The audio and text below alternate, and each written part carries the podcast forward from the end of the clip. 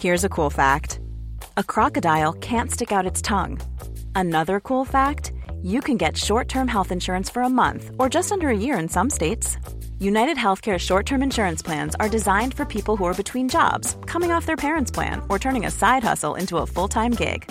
Underwritten by Golden Rule Insurance Company, they offer flexible, budget friendly coverage with access to a nationwide network of doctors and hospitals. Get more cool facts about United Healthcare short term plans at uh1.com. Elon Musk a enfin vraiment pour de bon cette fois-ci racheté Twitter. On va vous aider à comprendre les enjeux de ce changement massif. On a aussi les résultats des GAFAM pour ce trimestre et pour certains cette année et tout plein d'autres choses comme euh, les informations médicales gérées plus ou moins sur YouTube et TikTok et plein d'autres suites dans l'actu tech. C'est parti dans le rendez-vous tech.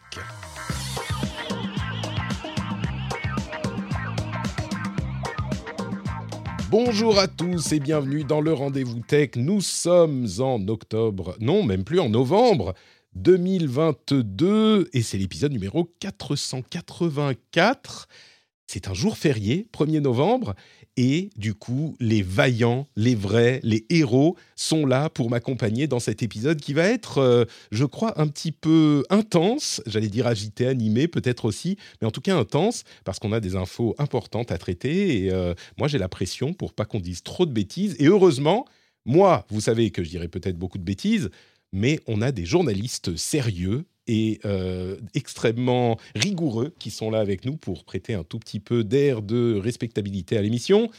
En premier lieu, Cassim Ketfi. Bonjour Cassim, comment vas-tu? Tu, tu, es euh, chez toi tranquille euh, pour le jour férié? Et tu te dis plutôt que de te reposer, tu vas venir dans le rendez-vous tech. Qu'est-ce qui t'a pris? Exactement. Euh, j'avais une passion, là, j'avais envie de parler de vraiment, en plus, c'est des sujets passionnants et, euh, et tu as envie de passer ton jour férié à discuter vraiment euh, et de la modération. D'Elon Musk, exactement.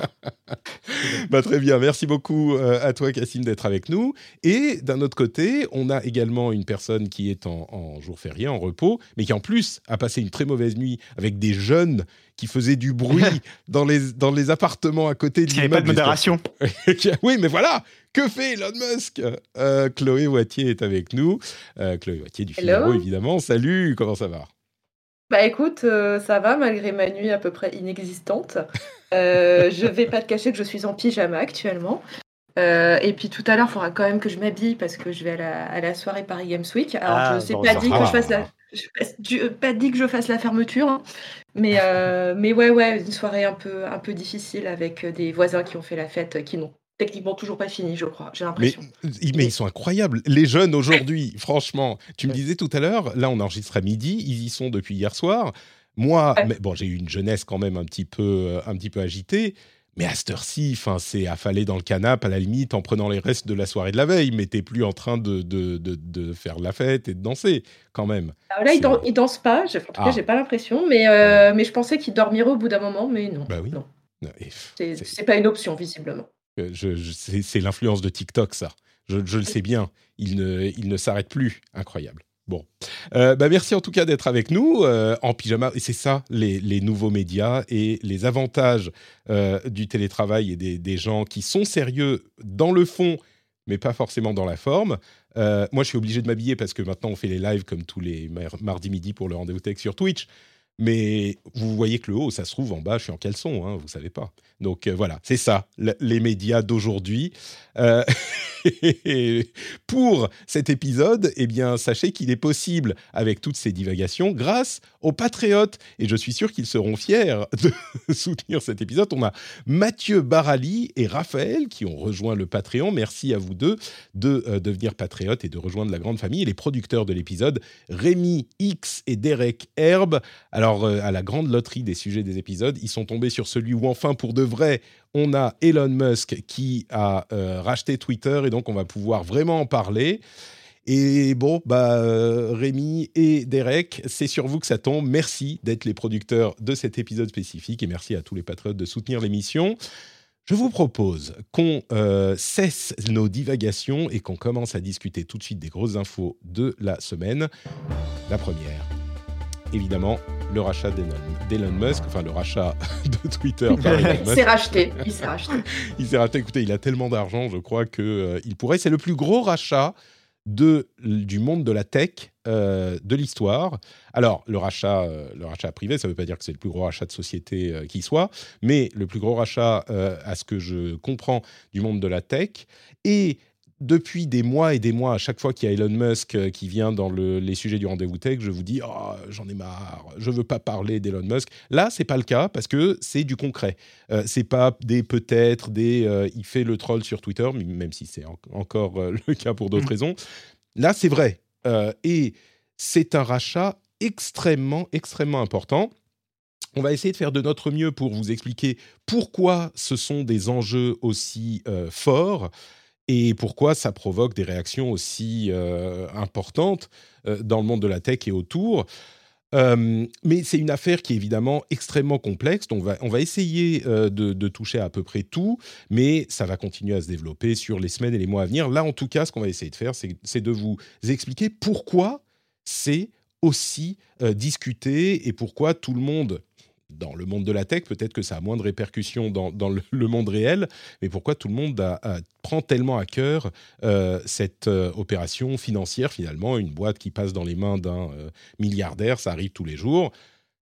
Je vais vous faire un petit résumé de certains éléments et puis on va en discuter ensemble. Pour moi, il y a trois choses à prendre en compte. Il y a d'une part la question de la modération parce que sur Twitter, la question de la modération est toujours extrêmement importante. Euh, et le personnage d'Elon Musk et sa vision euh, d'une part politique, parce que Twitter est une plateforme extrêmement politique, euh, politique et sociale, et donc sa vision politique a forcément une influence sur euh, cette analyse-là. Ensuite, il y a la santé de la boîte elle-même. la santé de la boîte est peut-être compliquée à, évaluer, mais Elon Musk est un petit peu en train de nettoyer la, la, maison et il est en train de virer plein de gens. Il a commencé avec l'équipe dirigeante et il continue avec une bonne partie des employés. Bon, ça aussi, on va en discuter dans une seconde. Et puis, l'autre, le, dernier élément, c'est un élément évidemment extrêmement important, qui est celui de ce que va devenir euh, Twitter, ou en tout cas, euh, on va parler dans la première partie de la question de la modération, mais dans les fonctionnalités. Et peut-être que Elon Musk a des, des projets euh, très concrets parce que euh, avec ce rachat, donc Twitter est maintenant une société privée, elle n'est plus cotée en bourse, mais elle a quand même euh, besoin de faire de l'argent, elle a des dettes avec le rachat, il y a énormément de dettes qui ont été ajoutées à la boîte. Et, donc, ça va avoir des, impératifs, ça va imposer des impératifs à, Musk et à la manière dont il gère la société. La première chose qui est sans doute la plus importante, c'est donc cette question de la modération. Et je disais, euh, certaines personnes ne comprennent pas pourquoi on en parle tellement et pourquoi c'est si important. Twitter, euh, c'est pas juste un réseau comme les autres. C'est un réseau qui a moins d'utilisateurs que les autres, mais qui est repris dans tous les médias. Et de fait, Twitter est une sorte de porte-voix pour toutes les personnalités, euh, qu'elles soient politiques ou, autres, pour communiquer avec le monde. Et c'est un réseau qui est différent des autres réseaux sociaux, parce que Facebook, c'est des interactions interpersonnelles. Évidemment, il y a des, choses qui peuvent influencer euh, la manière dont on pense, mais c'est beaucoup plus interpersonnel. C'est plusieurs à plusieurs. Euh, le fonctionnement de Instagram ou même TikTok, c'est là encore de foule à foule. Twitter, c'est un organe de communication presque officiel euh, qu'on utilise en tout cas quand on veut dire des choses au monde. Et ensuite, c'est repris dans tous les médias. Donc même si la taille de Twitter est faible, eh bien, la portée de Twitter est immense et sans commune mesure avec aucun autre, non seulement euh, média sur Internet, mais média tout court. Vraiment tout court. Il n'y a aucun autre média, qui soit social ou traditionnel, qui a autant de portée que Twitter. Ça ne veut pas dire qu'il a 90% de, de, de, portée, mais ça veut dire qu'il a une plus grosse portée que tous les autres médias euh, qui existent. Et donc son importance est vraiment incalculable. Et la manière dont Elon Musk se comporte, de manière assez infantile, même trollesque, euh, nous fait nous poser des questions sur la manière dont il va gérer Twitter. Et en plus de ça, ces euh, tendances politiques, et évidemment on ne peut pas ne pas en parler, ces tendances politiques sont également un petit peu euh, préoccupantes, et un petit peu je, pèse mes mots. Pour vous donner juste un exemple, il a...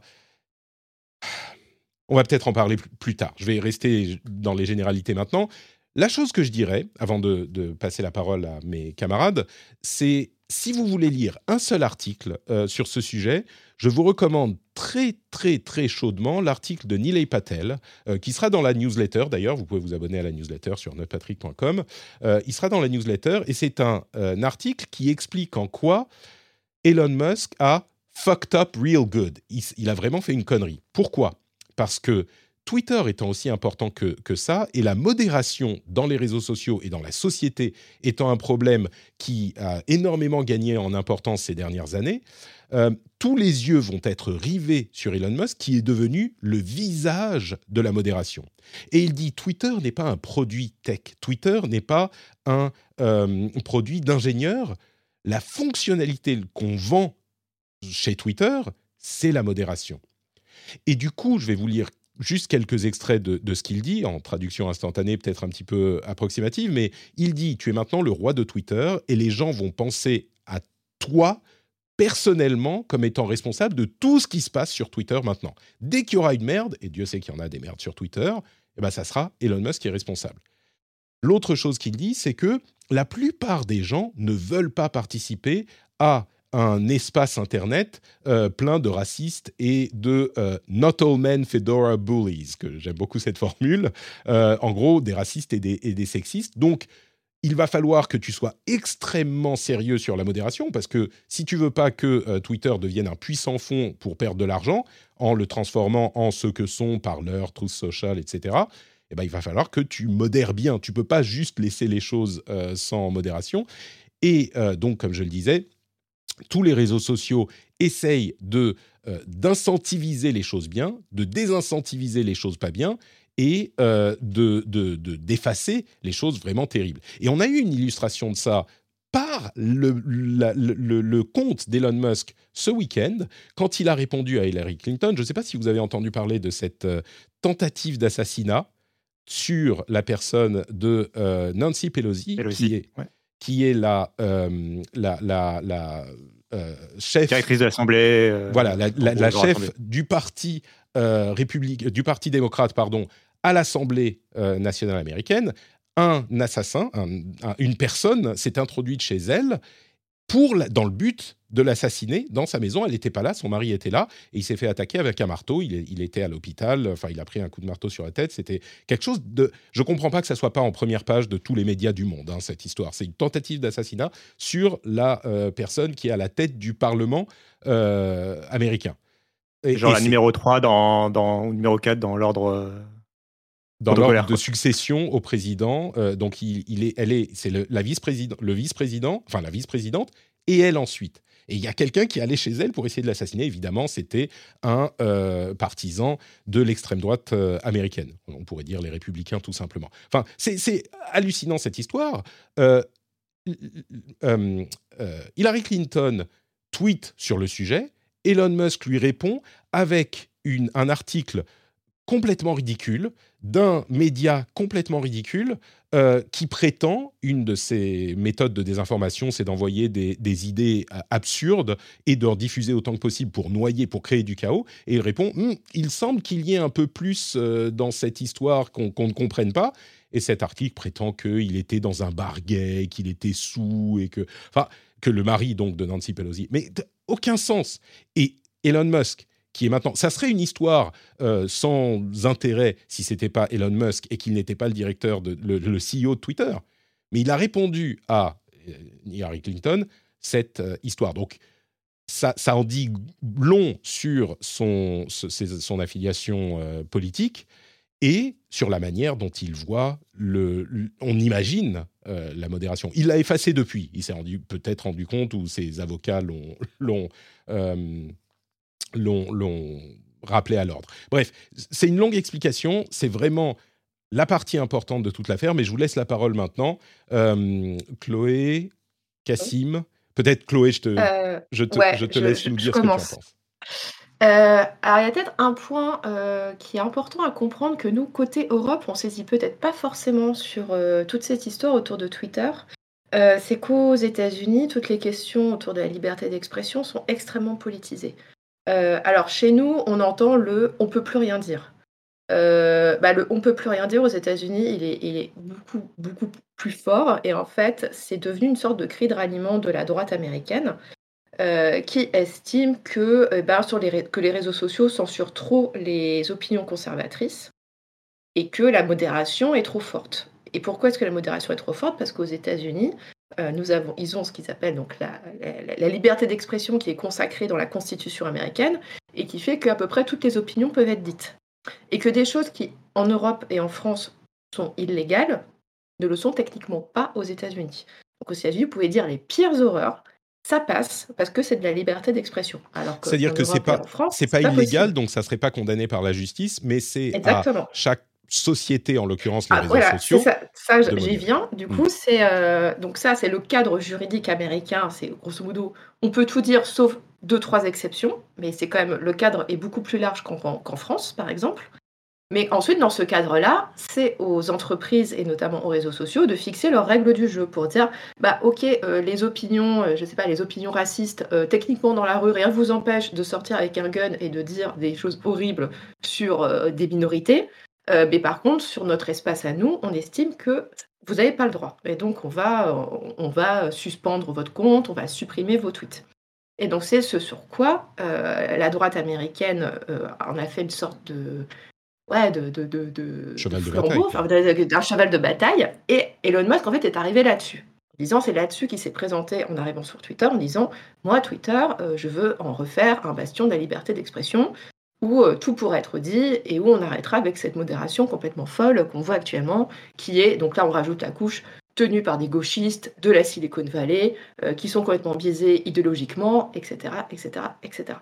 Il faut préciser... Et ensuite, comme je, veux juste préciser que cette idée de la modération est vraiment euh, extrêmement biaisée, parce que de nombreuses études ont montré que ce qui était modéré effectivement plus à droite, euh, c'était pas une question d'orientation politique, mais une question de, teneur des propos.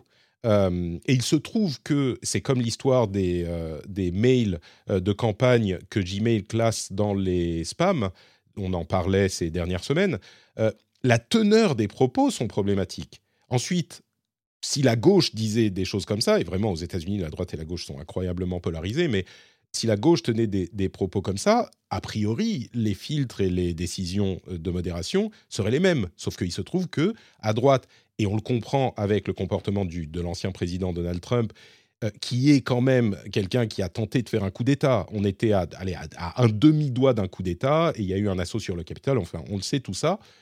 Et euh, c'est ce type d'environnement. C'est pas juste parce que je crois qu'on a tendance à un petit peu minimiser la chose et à dire ah ben euh, la, droite estime être un petit peu plus, enfin être plus censurée et on se dit ah bah peut-être que effectivement c'est des gens qui euh, qui visent les idées de droite, mais c'est pas le cas. Euh, c'est des gens qui visent des idées problématiques qui, quand elles sont exprimées. Il se trouve qu'il y en a plus à droite, mais c'est pas quelque chose d'idéologiquement motivé quoi. Donc je veux le préciser, je veux que ce soit clair parce que on, peut se dire qu'il y a peut-être quelque chose derrière de, neutre qui voudrait être plus neutre. Enfin, qui devrait être plus neutre. C'est pas le cas. Là, justement, c'est aussi neutre qu'on peut. Et, ils sont très, ils sont très attentifs à ne pas cibler euh, des idées qui appartiennent à un camp plutôt qu'un autre. Pardon, Chloé, mais je voulais que ça soit clair. Oui, et donc voilà, donc ça, c'est, ça, c'est le cadre. Et après, bah, je pense que l'article que tu as cité de The Verge explique extrêmement bien. On n'a pas besoin de, d'aller encore plus loin que ça. Mais le problème, c'est que Twitter est une entreprise commerciale. Twitter a besoin de publicité. Quelque chose que détestent les publicitaires, ce sont les espaces non contrôlés dans lesquels leurs publicités vont se retrouver à côté de propos racistes, sexistes, injurieux, diffamatoires, euh, violents, appelant à la l'insurrection, appelant euh, à l'antisémitisme, enfin tout ce qu'on peut imaginer, euh, pédophilie, euh, pornographie, enfin la totale, ça les, annonceurs, ils détestent.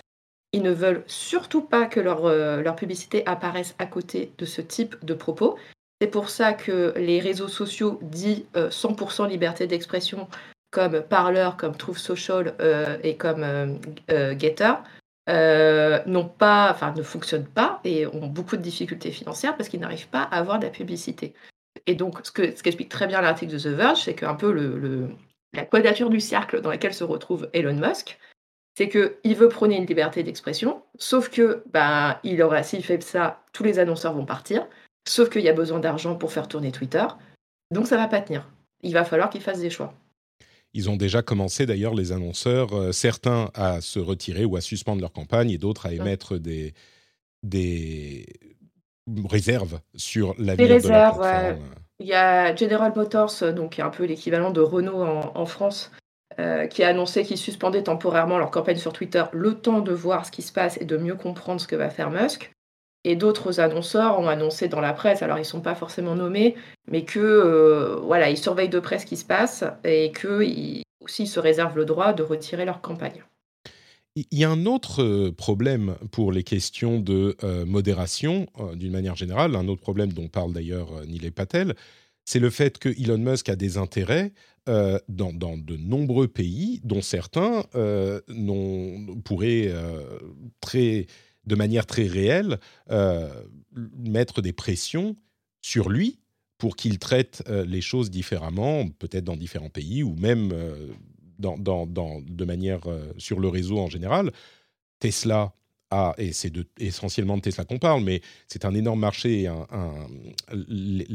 comment dire, une usine pour Tesla et un énorme marché pour la vente des voitures. C'est l'exemple qu'on donne en général, mais il n'y a pas que celui-là c'est quelque chose de, qui, est extrêmement préoccupant aussi. la manière dont Elon Musk va gérer ces pressions-là, parce qu'il n'est pas que CEO de Twitter, Bon, il a, il a parlé. On, nous dit aussi, euh, Musk parle d'une super app. Alors la super app, c'est ce X Holding. Il veut créer une super app. On pourrait faire tout un épisode sur les super apps. Ouais, ça on n'y est pas encore. Hein. on n'y est vraiment pas. C'est genre les lines et ce genre de choses qui sont très populaires en Asie. L'écosystème est différent euh, dans le reste du monde. Je suis pas convaincu que le reste du monde puisse supporter, enfin soutenir, développer une super app. Mais peu importe, on n'y est vraiment pas encore. Mais cette question de euh, les pressions qu'on peut exercer sur Musk sont vraiment, vraiment préoccupantes. Lui dit par exemple quelque chose sur euh, les questions de modération. Il dit nous allons implémenter un euh, conseil de modération qui statuera sur les grandes décisions à prendre. Et il dit ils auront des points de vue vastement divers. Et c'est toujours un, red flag quand on, quand on dit ça dans le mmh. contexte politique américain, parce que des, idées diverses, c'est une sorte de sous-texte pour dire on va pas se limiter à la bien-pensance de la gauche américaine, ce qui peut, encore une fois, vu d'ici, se dire alors peut-être que c'est que des woke qui font euh, que des trucs euh, hyper. Euh, comment dire Je caricature un petit peu mal, mais vous voyez ce que je veux dire. Peut-être qu'on peut se dire ok, il veut avoir des gens de droite, de gauche, d'extrême droite, du centre, machin. Peut-être que c'est ce qu'il veut faire, mais souvent quand on dit ça, c'est plutôt pour euh, justifier le fait qu'on va euh, inclure des euh, points de vue qui seraient pas acceptables dans la bonne société, c'est-à-dire, pour le dire clairement et simplement, des opinions d'extrême droite, des, des, gens qui vont être racistes, sexistes, etc., comme on en voit. Et vous allez me dire, mais enfin Patrick, tu exagères. Ce qui est vraiment terrible, c'est que dans le quotidien de la politique mainstream aux États-Unis aujourd'hui, suite à euh, l'ère de, Donald Trump, c'est ce qu'on trouve dans le Parti républicain. C'est plus quelque chose de minoritaire, et c'est pour ça que j'hésite toujours à dire extrême droite et, droite américaine. Ils sont un peu mélangés. Donald Trump a pris en otage le Parti républicain, et ils sont devenus monnaie courante. Et ces idées sexistes, racistes, c'est même pas une exagération de dire, de dire ça, elles sont monnaie courante dans le Parti républicain. Donc des points de vue extrêmement divers. Alors, on ne sait pas ce qu'il va en faire de ce conseil euh, de, modération, mais c'est forcément préoccupant. Euh, Cassim, pardon, on a, j'ai beaucoup. Eh, non, mais je, je, je, je laissais. Ouais, non, mais je laissais parler. Euh, mm. ah, alors, j'avais juste deux points. après, je trouve que vous avez été très complet. j'avais juste deux points à rajouter. D'abord, sur l'importance de Twitter, je voulais juste donner un exemple un peu précis. C'était dans ton introduction, Patrick. Euh, il y a, au moment où on enregistre, euh, hier, lundi, il y a eu une panne euh, sur Instagram qui a causé des suppressions de comptes, etc. Bon, enfin, bref, il y a eu un, gros problème sur Instagram. Et le lieu, Instagram, ça appartient à Meta, hein, donc c'est le même réseau que Facebook, etc.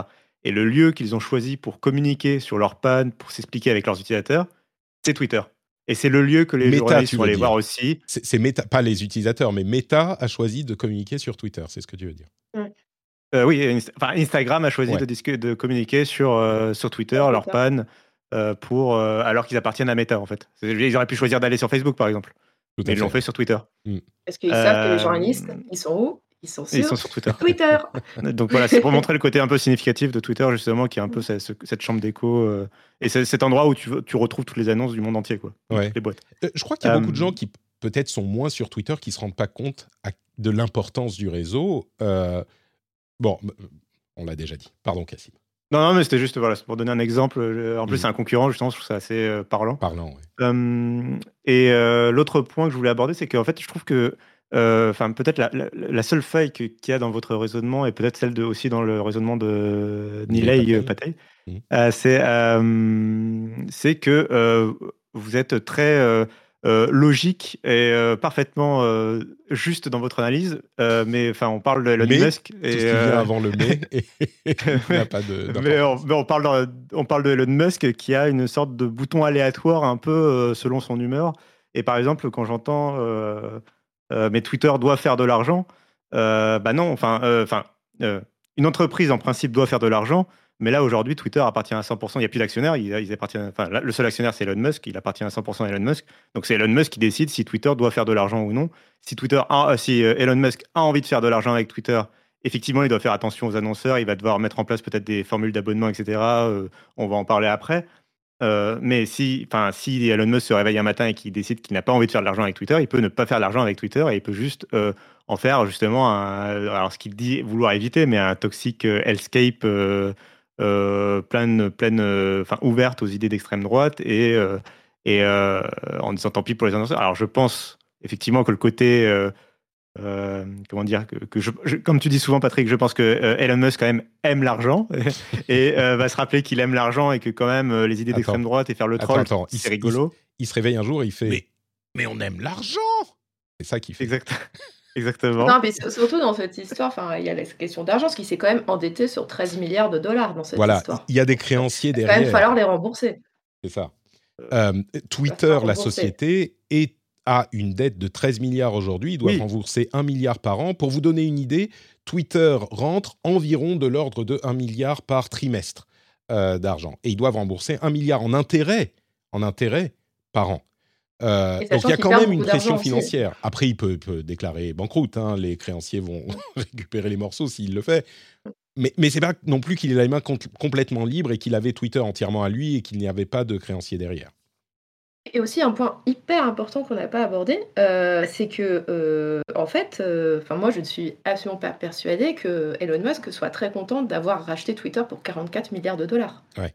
Euh, parce que à la base, euh, il voulait quand même se défaire de ce rachat euh, au mois de juillet, qu'il avait, un rachat qu'il avait signé au mois de fin avril. Dès le mois de mai, il a émis des doutes. En juillet, il dit en fait j'en veux plus. Et c'est parce qu'il était menacé par un procès et que ce procès s'annonçait extrêmement mal pour lui qu'il a accepté de racheter Twitter pour 44 milliards de dollars. Donc il y a aussi cette dimension, il se retrouve avec un truc. Mais euh, ça va même plus loin, il devait témoigner la veille ou deux jours avant mm. le jour de son témoignage au procès, euh, sous peine de parjure, il devait témoigner, enfin comme on témoigne dans un procès. Tout à coup, il trouve une solution avec Twitter. allez hop, bon bah finalement, on, finalement, ça va, 44 milliards pour que j'ai pas à témoigner. Bon, allez. C'est un bon exemple de, justement euh, euh, à la fois du côté euh, erratique de son comportement et justement mmh. aussi de son rappel un peu à la réalité parfois quand il s'agit justement de son argent ou de sa vie privée. Mais, mais, du coup, ça montre justement. Hein. Non, oui. bah, on ne sait pas. et d'ailleurs, on va voir. alors, justement, on peut avancer aux autres sujets et, et, on va certainement revenir sur ces questions à un moment. Mais d'abord, ce qu'il a commencé à faire ces derniers jours, quand il a euh, effectivement pris le contrôle de la société, il a viré tout le monde. Il a viré les, euh, les têtes de la... Enfin, il a viré tout le monde. Non, il a viré les têtes de la boîte, c'est-à-dire le président, par Agrawal, tout à fait la direction, mais aussi euh, d'autres euh, personnalité importante, dont euh, Vijaya Gade, qui était la euh, personne en charge de Trust and Safety, donc la modération, en gros, et l'expérience utilisateur. Et elle a fait beaucoup pour. Je sais que beaucoup de gens disent Ah, mais c'est déjà le bordel, Twitter, c'est déjà l'enfer. alors, est-ce que ça peut être pire? Alors, oui, bien sûr, ça peut être pire. Et surtout, elle a beaucoup fait pour essayer d'améliorer de, la situation. Et elle était active. Et il se trouve que bah, il l'a viré aussi. Bon, il a aussi commencé à faire des passages en revue de, euh, des ingénieurs de Twitter. Il a ramené des gens de Tesla et d'autres de ses boîtes pour passer en revue les codes. il semblerait qu'il veuille euh, virer entre 25 et 50% de la boîte. Je ne sais pas si combien il fera exactement, mais qu'il veuille virer ça. Euh, et il a fait, enfin, on a entendu des anecdotes un petit peu sordides, genre il a demandé à tous les ingénieurs d'imprimer tout, le code qu'ils avaient écrit dans les 30 à 60 jours, puis finalement non, il fallait pas l'imprimer. Peut-être que quelqu'un s'est aperçu que euh, ça ferait pas très bon euh, comme image des, ingénieurs avec des, monceaux de papier. Finalement, non, non, on devait pas l'imprimer, euh, etc. Enfin, et qu'ils vont passer le code en revue. En gros, il est toi et il va mettre ces, ces, ces, ces gens en place. qu'est-ce que j'ai mon avis là-dessus, bien sûr, mais du coup, Cassim, qu'est-ce que tu penses de, de tout ça euh, Alors déjà euh, que c'est euh, violent, c'est-à-dire que c'est pas, enfin, euh, bon, clairement, on savait que Musk n'était pas aligné avec la direction précédente de Twitter, donc c'est pas non plus euh, ultra surprenant que la direction parte immédiatement. Mais habituellement, dans un rachat euh, un peu, on va dire, correct et où les deux entreprises ont accepté normalement de se faire racheter, etc., c'est la, direction reste au moins quelques mois, voire plusieurs années, peut-être un ou deux ans, pour tu vois pour passer le témoin quelques jours, et quelques semaines pour passer la main tu vois même sans parler de une transition correcte euh, là, là, clairement, on est sur une transition violente, avec notamment dans les anecdotes, tu l'as pas mentionné, mais la direction, euh, elle a quand même été escortée par la sécurité, ce qui est un peu, ce qui est un peu voilà, vraiment, c'est pour enfin, donner le côté euh, manu militari, on, va, on reprend le contrôle de Twitter. Quoi. après, une analyse que tu n'as pas relayée, je crois, dans tes notes, c'est que j'avais vu passer, qui me semblait intéressante aussi, c'est la question de la sécurité, justement. puisque la personne en charge de la sécurité s'est fait évacuer. Il y a le fait que les entreprises d'Elon de, Musk, justement, ne sont pas forcément très connues pour le moment pour être très carrées sur la sécurité informatique et, notamment, alors je ne suis pas le plus grand spécialiste de Tesla, mais effectivement, il y a eu une succession de problèmes dans le code, enfin dans, dans, le, code des véhicules et à plusieurs reprises de, de problèmes de piratage, etc. et que du coup, effectivement, c'est pas forcément du très bon signe pour Twitter si on ramène euh, des gens de euh, l'équipe de Musk. C'est pas, Musk n'a pas l'air d'avoir été euh, très regardant sur la sécurité de ses produits jusqu'à présent à travers cette entreprise. Alors, il peut toujours y avoir des problèmes et tout, mais, mais voilà, c'est, pour l'instant, c'est pas très engageant sur ce, sur ce point-là pour Twitter. Mmh. et, et oui, après, bon, bah, après c'est difficile de, faire plus, plus que de commentaires qu'à part que le côté violent de la chose et le côté euh, que c'est pas très positif. Comme clairement pour les, employés Twitter, déjà, ça fait plusieurs mois qu'ils étaient clairement sous pression à pas savoir ce, que, ce que leur, enfin, pas connaître leur avenir. maintenant, on, connaît un peu mieux leur avenir et il est pas forcément très radieux. et et oui, on a l'impression qu'ils savent pas trop. Le, côté des, de, l'impression, en dehors de, la mauvaise image que ça donnait, c'est aussi le côté qu'on a, l'impression que euh, il sait pas du tout euh, gérer le truc et il, ça va un peu dans tous les sens et euh, il n'y a pas vraiment de ligne directrice quoi. Il y a un truc, je pense, qui va être intéressant. Je sais pas si vous vous êtes amusé et je vous le conseille si vous l'avez pas fait de lire la quarantaine de pages d'échanges de SMS de Musk avec sa petite cour qui ont été publiées par le tribunal du Delaware. Parce que là, bizarrement, il y a quelques noms qui étaient avec qui il échangeait qui sont en train de repoper, euh, qui, sont, qui ont tous apparu au, au, QG de, Twitter. Donc, c'est des gens qui sont proches de Musk, qui sont investisseurs, euh, qui sont dans sa, ouais, dans sa petite garde rapprochée. Et là, bizarrement, bah, ils sont tous là. Hein. Ils sont tous en train de se placer. Il y en a notamment un que je surveille de près euh, parce que dans les, dans les SMS, il avait fait plein, plein, plein de suggestions sur qu'est-ce qu'il faut faire dès qu'on, dès qu'il reprend le contrôle de Twitter, faut faire ça, ça, ça, ça, ça. Et après, il disait genre, s'il te plaît, s'il te plaît, nomme-moi CEO de Twitter, euh, c'est mon job de rêve, je sais, je sais quoi faire. Et ce mec-là, il est dans la place déjà, donc euh, à surveiller euh, si effectivement son rêve va devenir réalité. Mais, mais voilà, en fait, ça, là, ce qu'on voit, en fait, c'est assez typique d'un rachat hostile. c'est-à-dire, bah, on arrive, on coupe les têtes, et euh, on fait régner la terreur euh, chez les salariés euh, qui, restent. en leur faisant, en les menaçant de attention, si vous ne faites pas vos devoirs, parce que là, grosso modo, ils leur donnent des devoirs aux ingénieurs, si vous ne faites pas vos devoirs sous 72 heures, vous êtes virés. Donc ça, il y, a un autre problème qu'on n'a pas encore mentionné, c'est la, spécialisation. C'est-à-dire qu'un ingénieur, il ne sait pas tout faire tout le temps sur tous les sujets. Quoi. Et là, en fait, Elon Musk ramène des gens de The Boring Company, de, de Neuralink, de Tesla et tout, ça c'est très bien. Ah mais, mais quand tu travailles tous les jours sur de l'automobile, tu ne deviens pas expert en réseaux sociaux du jour au lendemain. Et ça me fait le même effet que quand on nomme un exécutif, un cadre vraiment de la tech, justement à la tête d'un studio de jeux vidéo ou dans ce genre de truc. Ou, ah, tu prends les pires exemples. ah bah oui, mais tu sais, des fois, c'est pas ton métier, quoi. Enfin, c'est pas un sujet que tu connais et tu mmh. peux pas facilement passer du coq à l'âne et, et, et voilà, devenir comme ça expert Twitter, expert en, en, produits, quoi. Mais, je vais me faire un petit peu l'avocat du diable sur cette histoire tu, tu dis, ils sont pas experts, mais on leur demande pas de réécrire le code du réseau. Euh, on leur demande de regarder ce qu'ont fait euh, les ingénieurs de Twitter. Et Musk lui-même euh, a peut-être des, vagues connaissances de programmation, mais il dit bon bah je veux voir s'ils codent bien ou pas, je veux voir qui est bon ou pas.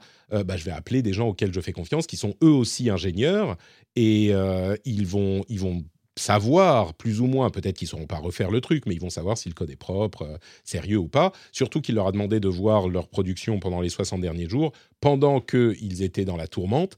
Et euh, peut-être qu'il va voir que ceux qui ont continué à produire, bah, ils sont peut-être contents de, l'éventualité de l'arrivée de, de, Musk. Donc c'est ceux qui va pouvoir garder. Et d'une manière générale, tu le disais Chloé, c'est typique d'un rachat hostile. Je me fais un peu l'avocat du diable, hein, mais c'est typique d'un rachat hostile. Alors, il y a des petites mesquineries où visiblement il aurait euh, renvoyé par Agrawal et les autres dirigeants euh, pour faute, de manière à ne pas avoir à leur payer leurs 50 millions, 37 millions, 17 millions de parachutes dorés.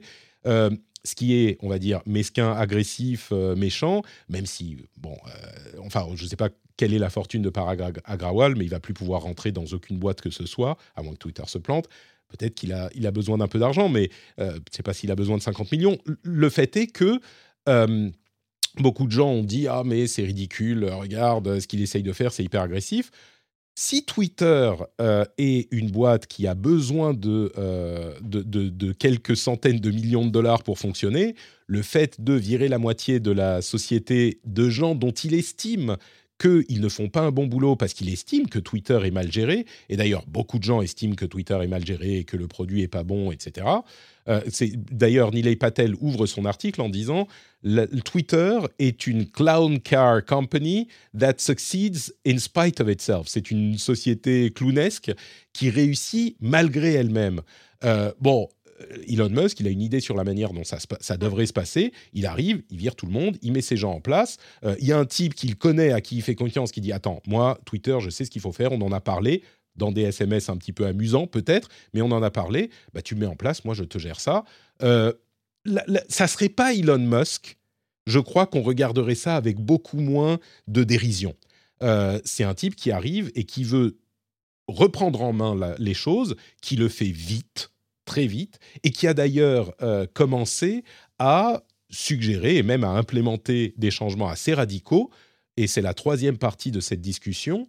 Euh, on, arrive aux choses qu'il a suggérées. Alors, on a parlé de l'argent que doit Twitter. Hein. Quand on parle d'un milliard par an, oui, peut-être que les 100 euh, millions qu'auraient dû recevoir les, les, les, dirigeants, bah, il peut les utiliser à autre chose admettons, mais il a commencé à faire plusieurs changements. L'un d'entre eux qui me paraît intéressant, c'est euh, le fait de lancer un, euh, de relancer le produit Vine. Vous savez, c'était les vidéos courtes, c'était un petit peu le, TikTok avant TikTok. Ah, c'est TikTok, ouais. C'est ça.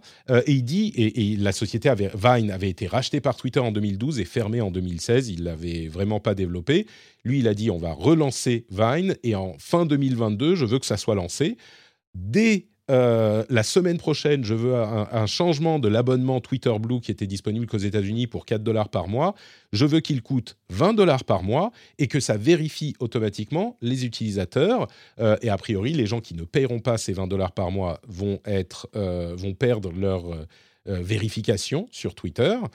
Euh, il a aussi changé la page euh, euh, d'accueil de, Twitter quand les gens pas n'ont pas de compte. Il l'a transformé en une page d'accueil qui vous encourage à, vous créer un compte.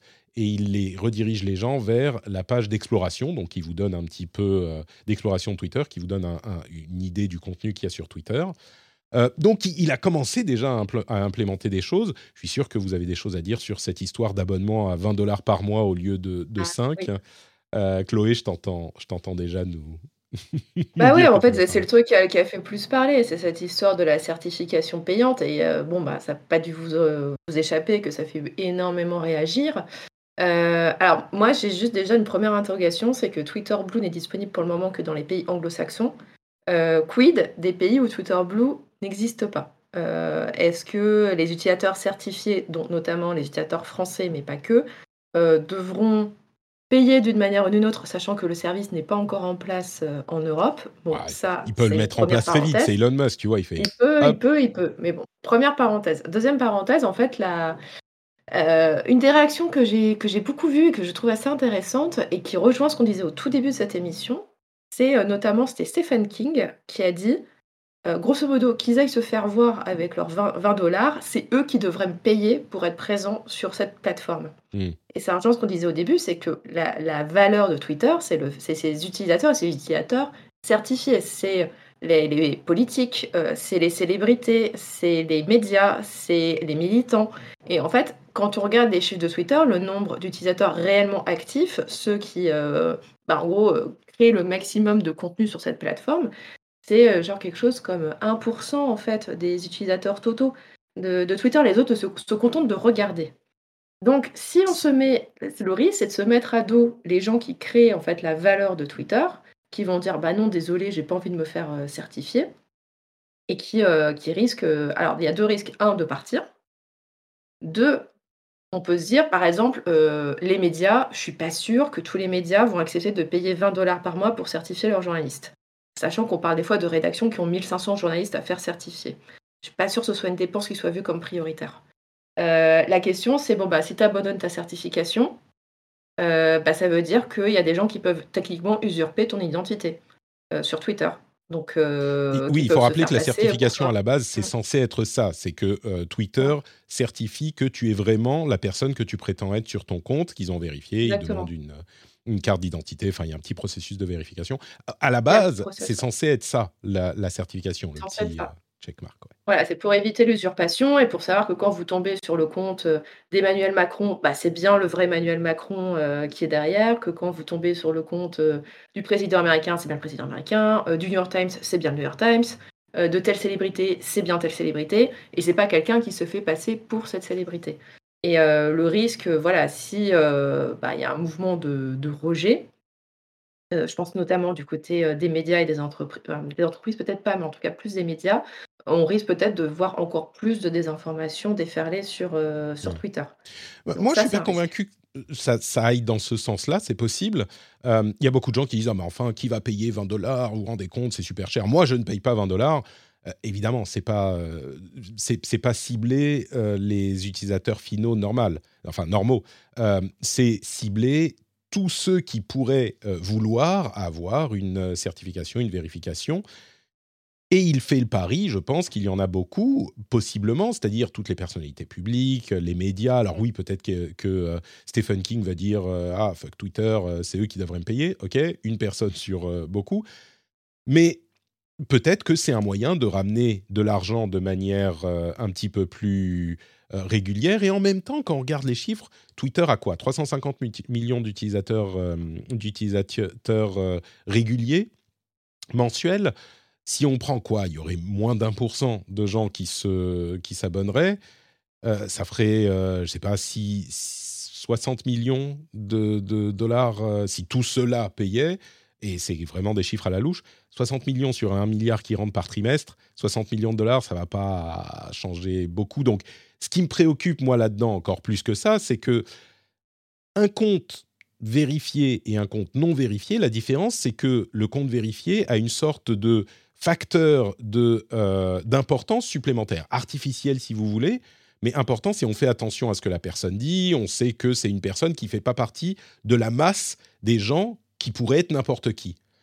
Et du coup, alors évidemment, les personnalités publiques vont sans doute euh, payer les 20 dollars. Euh, j'imagine qu'il y en a beaucoup qui le feront. Et vous allez dire, ah mais 20 dollars, c'est beaucoup. Enfin, euh, il y a plein de gens qui payent 20 dollars pour 1000 services différents quand il s'agit des réseaux sociaux, que ce soit les, les laters, les buffers, les canvas, les, enfin, si vous connaissez pas, il y a plein d'outils sur les réseaux sociaux qui coûtent dans ces prix-là. Et plein de gens les payent pour leur utilisation professionnelle, mais, mais indépendante. Là, il pourrait tout à fait le faire, mais ce que ça veut dire, c'est que les gens qui ne sont pas dans cette catégorie de personnes, qui sont soit très riches, soit qui en ont un, intérêt euh, professionnel, ne seront pas vérifiés et donc seront un petit peu plus noyés dans la masse.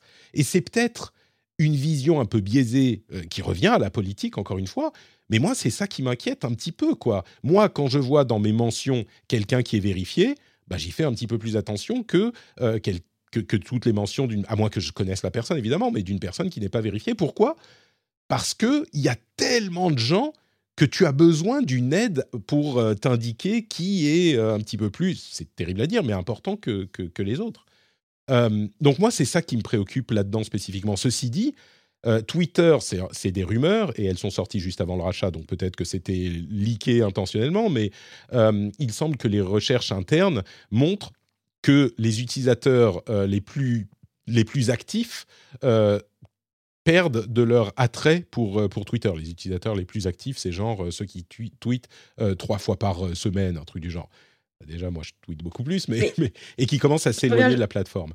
Donc, je juste sur l'assertif, il y a une, enfin, je voyais une peur qui montait, et ça aussi, ça va être la question, c'est comment va être faite, va être faite pardon, la certification selon Musk? Parce que je vois beaucoup de gens qui disent genre oui, mais du coup, ça veut dire que n'importe qui va pouvoir se faire certifier et du coup euh, faire monter du coup dans l'algorithme la, puissance de ces tweets.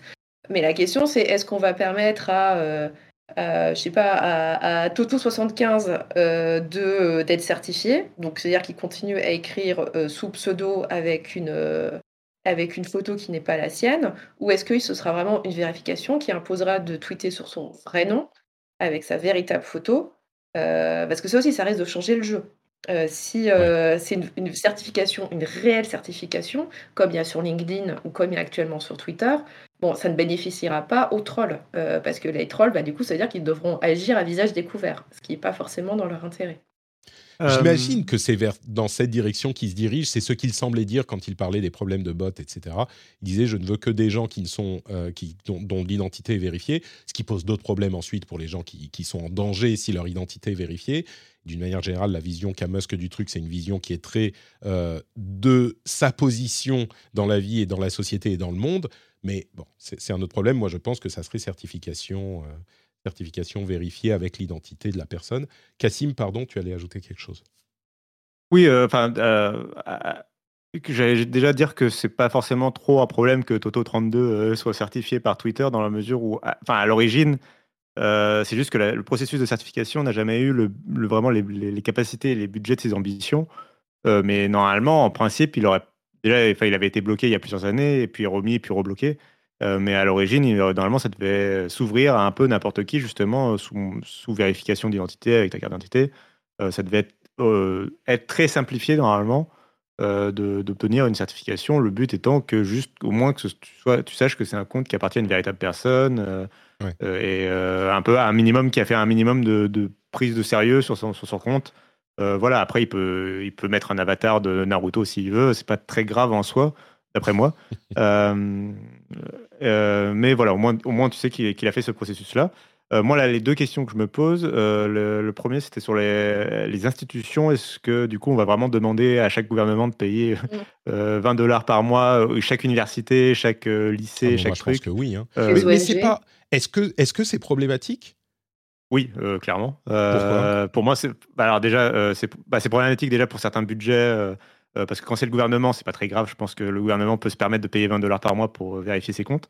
Euh, par contre, euh, quand c'est des plus petites, structures, des ONG, des, des, lycées, des, enfin, des plus petites structures scolaires, etc., de, de services publics, c'est déjà plus limité en termes de budget. Je suis pas sûr que une université même de taille moyenne euh, de villes de taille moyenne. Euh, et, et un par mois, n'exagérons pas. Ils ont bien des, des, On nous disait dans la chat-room, on paye bien notre abonnement téléphonique. Tu vois, à un moment, 20 euh, dollars, c'est un, un, outil informatique qu'on utilise.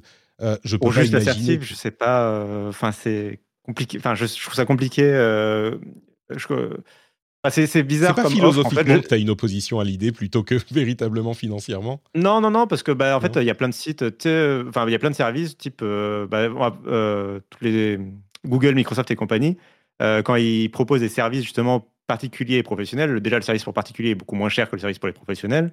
Euh, donc, on aurait pu imaginer par exemple à Twitter Blue à 4 dollars par mois pour les particuliers, à 20 dollars par mois pour les pros. Euh, et ensuite, surtout, ils ont des, enfin voilà, ils ont une offre. euh, typiquement, ils ont des offres pour les institutions justement. Ils vont Mm. avoir des contrats euh, cadres pour les, pour le gouvernement, etc. Et c'est des choses beaucoup plus formalisées. Euh, tu peux pas juste, enfin, le lancement pour d'un service pour des pros, pour des entreprises. Normalement, tu, euh, tu peux Oui, faire payer par utilisateur plutôt que payer. Voilà. Enfin bref, il y a. C'est c'est pas, ouais, voilà, quoi, c'est- je trouve ça un peu lancé un peu comme ça sans réfléchir. euh, En- en- on verra. encore une Enfin, fois, c'est la rumeur. C'est- C'est une rumeur, on ne sait pas comment Oui, ça oui. sera implémenté, euh, Euh, mais oui. Je voulais juste faire une remarque par rapport au chat et euh, après je vous laisse. Euh, C'était juste euh, par rapport, il y a un commentaire qui pose la question un peu de l'importance, enfin quelle importance ça a les comptes certifiés? Parce qu'après tout, euh, bah, quand un ministre tweet, on sait très bien que c'est le bon ministre et donc tout va bien. Non, il suffit Non. juste de voir par exemple, le, par exemple, il y a eu un événement international récemment, c'était le décès de la reine d'Angleterre. Et euh, enfin, faut voir le nombre de faux comptes de la BBC justement qui des fois mettent un faux logo certif même pour dans leur tweet, euh, dans leur Twitter name pour pour un peu cacher, euh, pour faire croire qu'ils sont le vrai BBC, euh, qui ont annoncé euh, des décès ou d'autres. Euh, Même en récemment, tu as eu des, des faux comptes Donald Trump euh, qui, en fait, c'était des comptes certifiés déjà, qui ont changé leur Voilà. nom en Donald Trump, Donald Jean Trump, pour dire Ah, super, génial, merci Elon de m'avoir redonné accès à mon compte pour tromper, pour tromper les gens, quoi. Et alors que c'était absolument pas vrai. Je crois qu'une, une... on va conclure. On a quand même pas, passé pas mal de temps sur Twitter, mais c'est normal. hein, c'est vraiment quelque chose d'important. Mais le- le- la chose sur laquelle j'aimerais insister encore une fois en conclusion, c'est vraiment cette importance de Twitter que beaucoup d'auditeurs, je suis sûr, euh, auront tendance à minimiser. Euh, quand on donne une visibilité à quelque chose, ça a forcément un impact. Et c'est l'un des grands problèmes qu'on a à, gérer dans notre société depuis euh, l'avènement de, de l'Internet qui donne une voix à tout le monde. C'est le fait que, c'était quelque chose qui a toujours existé évidemment, mais le fait de donner une visibilité à euh, une idée va forcément la diffuser. Et c'est ce dont on s'est rendu compte, et c'est un truc dont on parle depuis longtemps. Euh, on pensait que en exposant toutes les idées au grand jour, eh bien, il y a cette expression en anglais qui est sunlight will disinfect. La lumière du soleil va désinfecter et on va, euh, on, va nettoyer les choses qui sont euh, euh, problématiques. Et ce dont on s'est rendu compte, la leçon vraiment à retenir de ces dix dernières années d'Internet, c'est que non. Les choses qui sont problématiques, et encore une fois, problématiques, on ne parle pas d'idées euh, qui opposent la droite et la gauche euh, dans le bon cadre euh, républicain démocratique.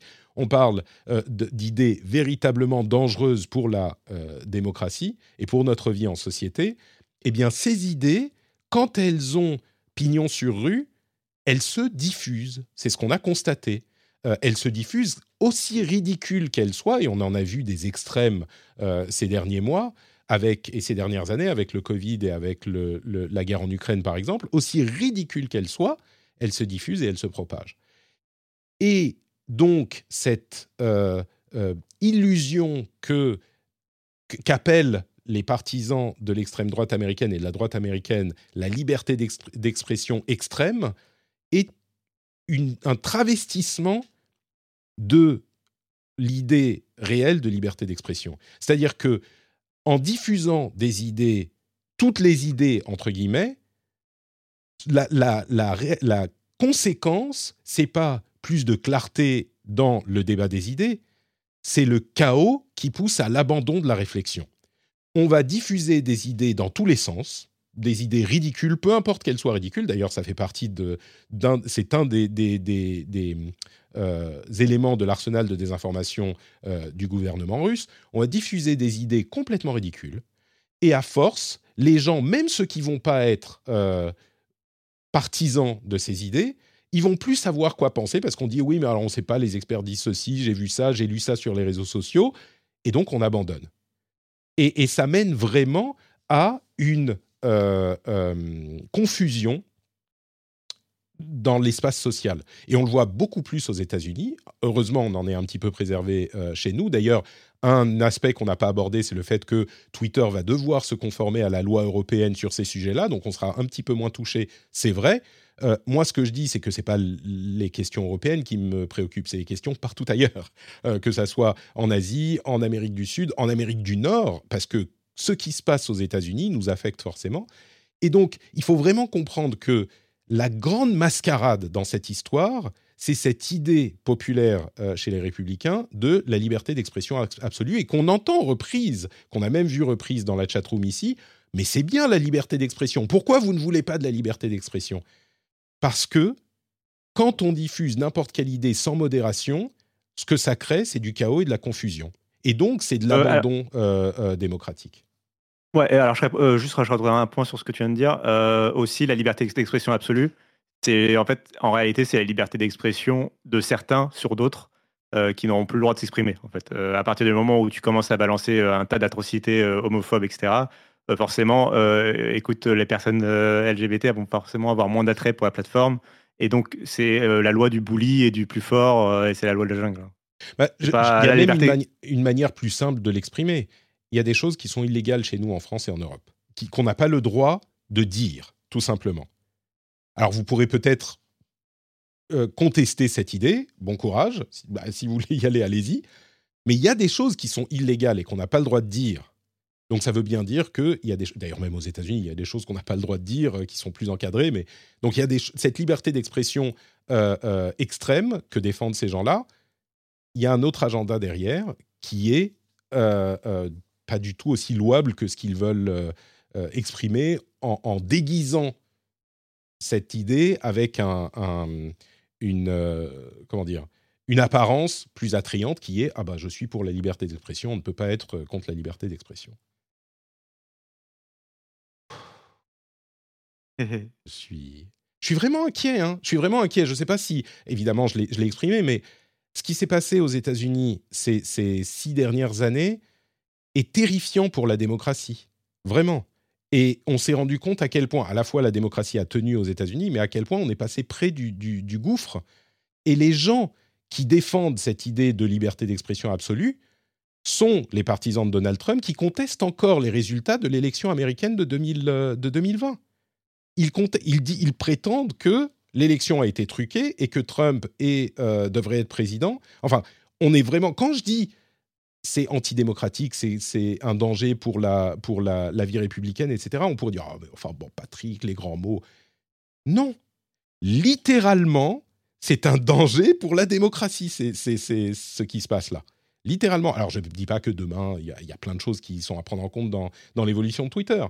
Mais littéralement, c'est quand on regardait ce qui s'est passé aux États-Unis et les histoires du, du 6 janvier, c'est réellement un danger pour la démocratie. Je, pense que tu as parfaitement. Je pense que tu as parfaitement raison, mais euh, tu oublies un élément.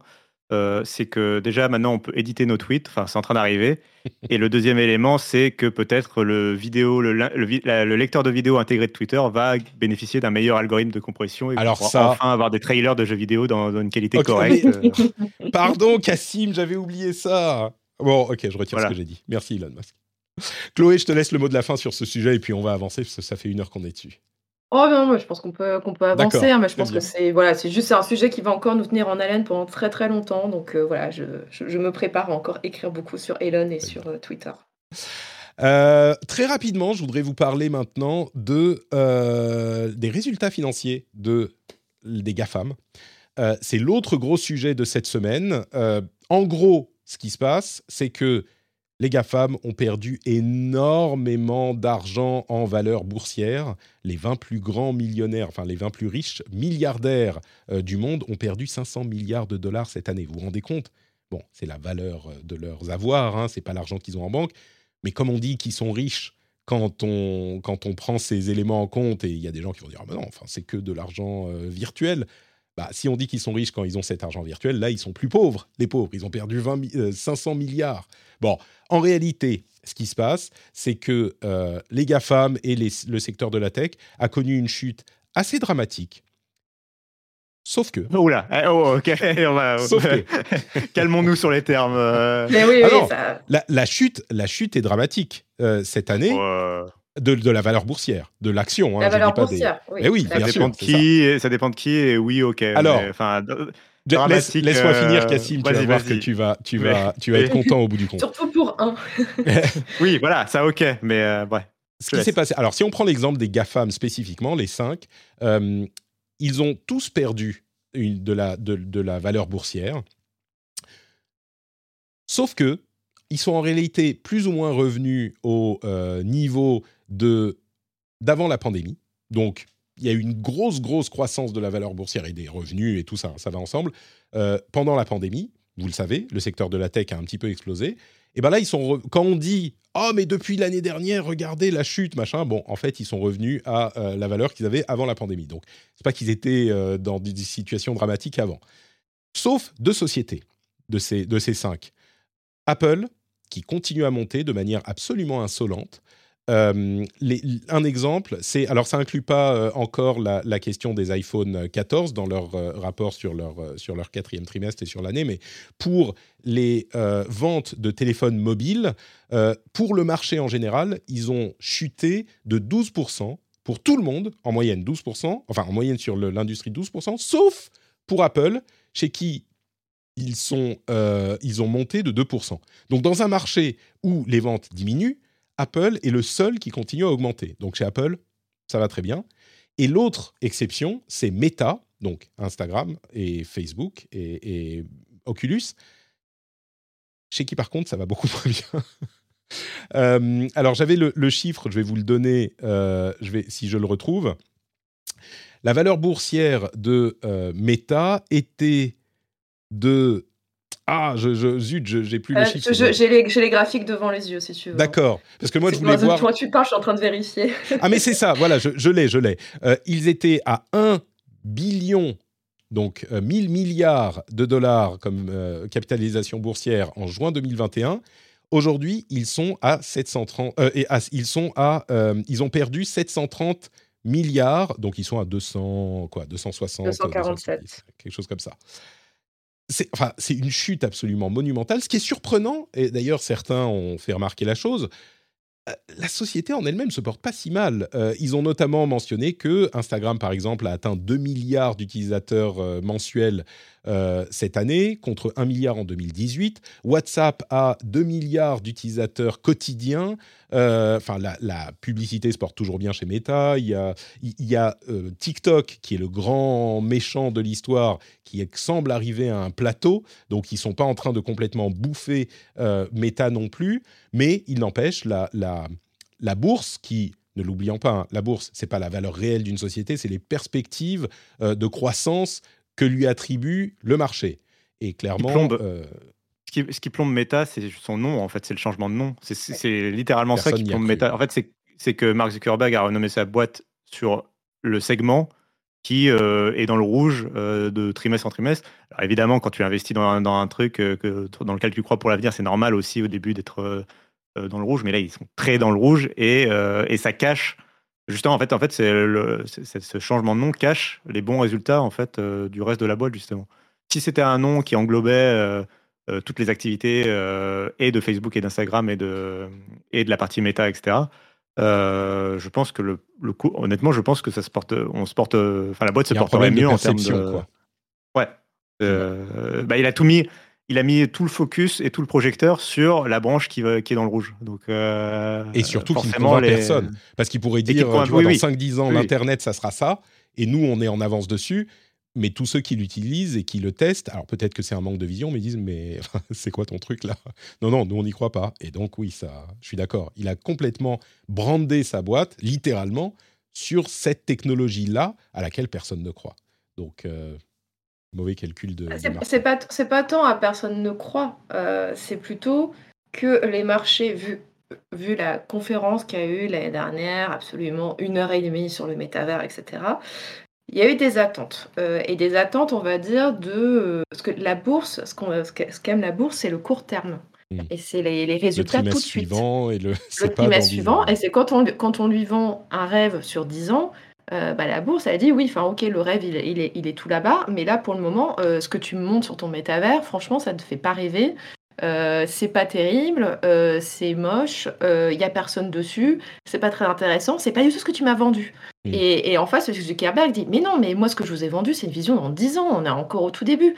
Et je pense, là, j'ai trouvé une analogie que je pense qui est pas mal, que peut-être que j'utiliserai dans un article. Mhm. ah, on a imagine, imaginez, nous sommes dans les années 70 et quelqu'un de l'industrie du jeu vidéo vous dit Écoutez, demain, les jeux vidéo ressembleront à, et là, on vous projette une image de euh, Fortnite.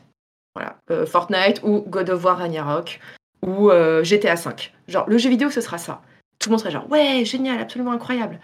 Et le produit qui sort l'année suivante, c'est Pong. Et là, on dit, attendez, mais il y a un problème là. C'est pas ce que vous nous avez vendu. Dit, bah si, si, ce qu'on vous a vendu, c'est que dans l'avenir, ça ressemblera à ça. Mais là, pour le moment, on est en train de bâtir pierre à pierre. Et que bah, là, pour le jeu vidéo, il a fallu 50 ans pour arriver euh, au, niveau, au niveau GTA V et qu'on a commencé par un niveau Pong. Euh, bon, là, sur le métavers, il pense quand même aller un petit peu plus vite que 50 ans. Mais c'est en fait, c'est, enfin, comme disait très bien Cassim, en fait, ils, ils payent euh, le fait d'avoir changé totalement leur identité autour du métavers. Et du coup, maintenant, ils sont regardés par rapport à ça et plus par rapport à, à ce que peut faire Facebook ou, Instagram qui eux-mêmes aussi ont quand même des difficultés. Enfin, faut pas, faut pas non plus euh, occulter ça. Il y, a des, il y, a des, petites difficultés, mais qui ne méritent pas forcément d'avoir moins 70% en bourse depuis le début d'année. C'est marrant ton analogie, j'avais fait à peu près la même il y a, il y a deux ou trois semaines euh, avec, euh, je crois que je parlais de jeux vidéo aussi et je parlais d'oscilloscope ou de télé, tu sais, écran plat. Et je disais, bah, regardez, on va voir ça. Et on monte l'oscilloscope à côté, bah, évidemment, tu peux pas. Bah voilà, on se dit, mais quoi de quoi De quoi tu nous parles Non, je la trouve très bien cette analogie. Elle est parfaite. Mm. Oui, on est d'accord. Euh, bon, en tout cas, c'est ce qui se passe pour, pour Meta. Euh, je veux insister un tout petit peu sur euh, le succès insolent de l'autre côté des GAFAM, d'Apple, mm. qui, est, qui est hallucinant et dont on parle depuis des, des, des mois maintenant, qui se concrétise depuis des années, et même quand ils ont plus d'iPhone à vendre, et c'est pas forcément le cas parce qu'ils sont dominants dans certains marchés, mais ils ont encore des marges de progression dans d'autres. Euh, mais même quand on parle pas de matériel, ils ont réussi à développer les services, ils ont réussi à développer euh, d'autres catégories de produits, les montres, les AirPods, euh, etc.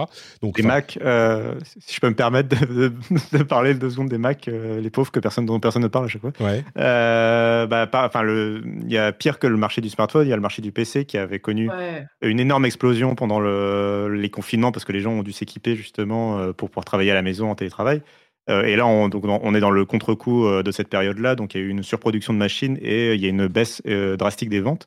et d'une manière générale, les grandes marques de PC, les Asus, Dell, HP, Lenovo, sont toutes en chute de, on va dire, entre 10 et 27% pour HP. donc, on est sur des grandes chutes de, au, global. Hein, je parle sur le, sur le global d'année sur année. sur le dernier trimestre, sauf justement Apple qui est en mmh. progrès de 7%.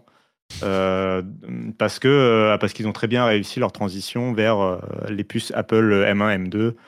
bon, je vais pas refaire tout le truc, mais voilà, ils, marchent ils arrivent très bien sur ce segment-là à voir après dans, les années justement comme comme ils, arrivent à concevoir des machines qui tiennent dans la durée.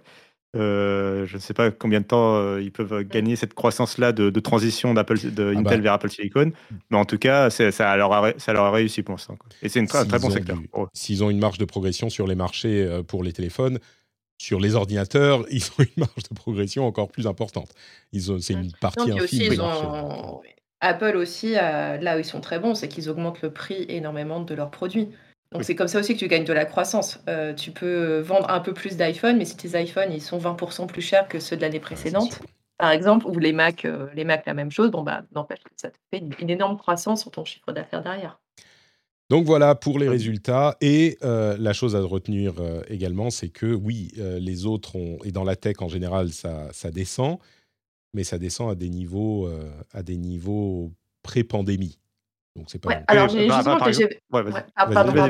vérifiais pendant que tu disais ça, Patrick. Ils ont encore un peu de marge avant d'arriver au niveau 2020, pré-pandémie. Euh, il y a encore un peu de marge, mais oui, c'est vrai que ça redescend. Et il y a plein de, enfin, il y, a, plein de facteurs. Hein. Il y a le, effectivement l'effet, l'effet un peu boomerang. Euh, les gens ont arrêté télétravail vachement moins, le marché des PC, etc. il y a aussi la conjoncture économique plus globale, le fait que le dollar est hyper fort actuellement. Et du coup, ben, pour toutes les entreprises qui, qui génèrent du chiffre d'affaires à l'étranger, notamment en Europe, ben, ils perdent de l'argent à cause de ça. Enfin, il y a plein aussi plein d'effets, l'inflation. Enfin, il y, a énormément aussi d'effets macroéconomiques qui expliquent que les résultats sont pas forcément brillants, brillants. Oui, on est d'accord. Et vous savez quel autre effet macroéconomique est important pour la vie du rendez-vous tech? Le Patreon, vous pourriez soutenir Patreon, vous pourriez soutenir le rendez-vous tech sur Patreon aujourd'hui. Et euh, je vous confirme, euh, les effets macroéconomiques se font sentir euh, sur le Patreon du rendez-vous tech également. Donc si vous hésitiez, si vous avez la chance de ne pas avoir à compter les euros en fin de mois et que vous souhaitez soutenir des créateurs, n'hésitez pas à aller voir sur patreon.com slash rdv tech, vous pouvez soutenir l'émission pour une somme relativement modique, si vous le souhaitez, 1 euro par, mois, euh, épisode, 2 euh, euros, 3 euros. Vous avez tout plein de euh, niveaux différents de soutien et vous avez des bonus qui vous seront attribués pour compenser votre soutien, en plus bien sûr du plaisir, du bonheur, de l'honneur de soutenir l'émission. L'honneur étant entièrement pour moi, évidemment, de, compter votre soutien. Vous aurez des bonus comme les émissions avec zéro pub, même pas cette petite promo au milieu. Vous aurez des contenus supplémentaires. Vous aurez accès à une partie super privée, cachée du Discord. Discord d'ailleurs que je vous encourage à aller visiter. Si vous en avez marre de, de l'Internet, comme je le disais dans un tweet tout à l'heure, si vous en avez marre de l'Internet, eh bien, vous pourriez aller sur euh, le Discord de la communauté. On s'y amuse énormément et c'est plein de gens super sympathiques qui parlent de tout plein de sujets. Donc, euh, bref, tout ça pour dire, vous avez le lien dans les notes de l'émission, patreon.com slash rdvtech. Euh, si vous appréciez ce qu'on fait, vous pouvez aller y jeter un petit coup d'œil. Et d'ailleurs, dans l'after show, euh, contenu bonus, on va parler de Mastodon. Tiens, euh, qu'est-ce que c'est que Mastodon, cette alternative à Twitter libre et open source? Est-ce que c'est viable? Est-ce que c'est intéressant ou pas? Aussi parler des super apps. Euh, le X de Elon Musk, à terme, ça pourrait être une super, app, super app. Puis quelques autres petits trucs, le, Patreon. A en bonus le l'after show qui arrive après la fin de l'émission normale. Donc, si vous voulez ça, bah, vous restez après l'émission si vous êtes patriote. I'm Sandra, and I'm just the professional your small business was looking for. But you didn't hire me because you didn't use LinkedIn jobs. LinkedIn has professionals you can't find anywhere else, including those who aren't actively looking for a new job but might be open to the perfect role, like me.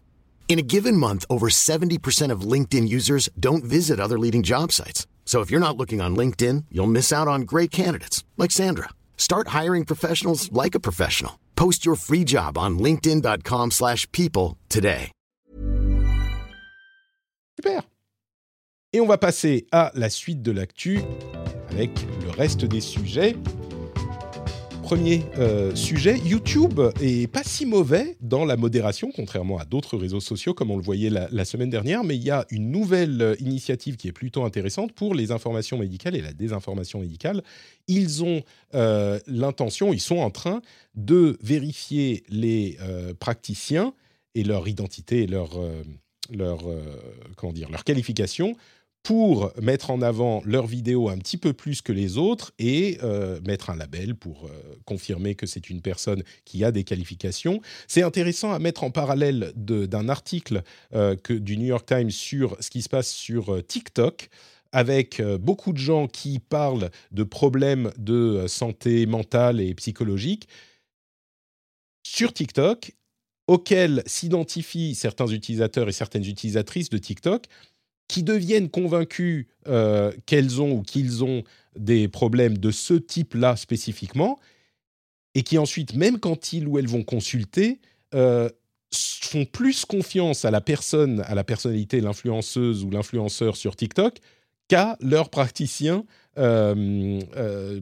qualifiés et diplômés. Alors évidemment, c'est une partie des gens. C'est euh, aussi, il y a des gens qui apprennent des choses sur des conditions psychologiques qu'ils ne connaissaient pas et qui les affectent peut-être.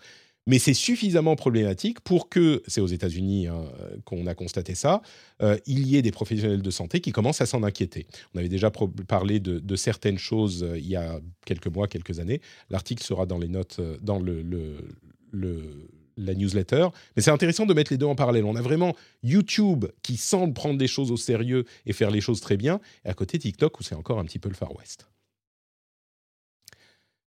Cassim, euh, je suis sûr que tu préfères euh, YouTube à TikTok pour tes informations vérifiées. je, euh, je suis complètement un boomer qui n'est pas sur TikTok. Je n'arrive pas, j'arrive vraiment pas.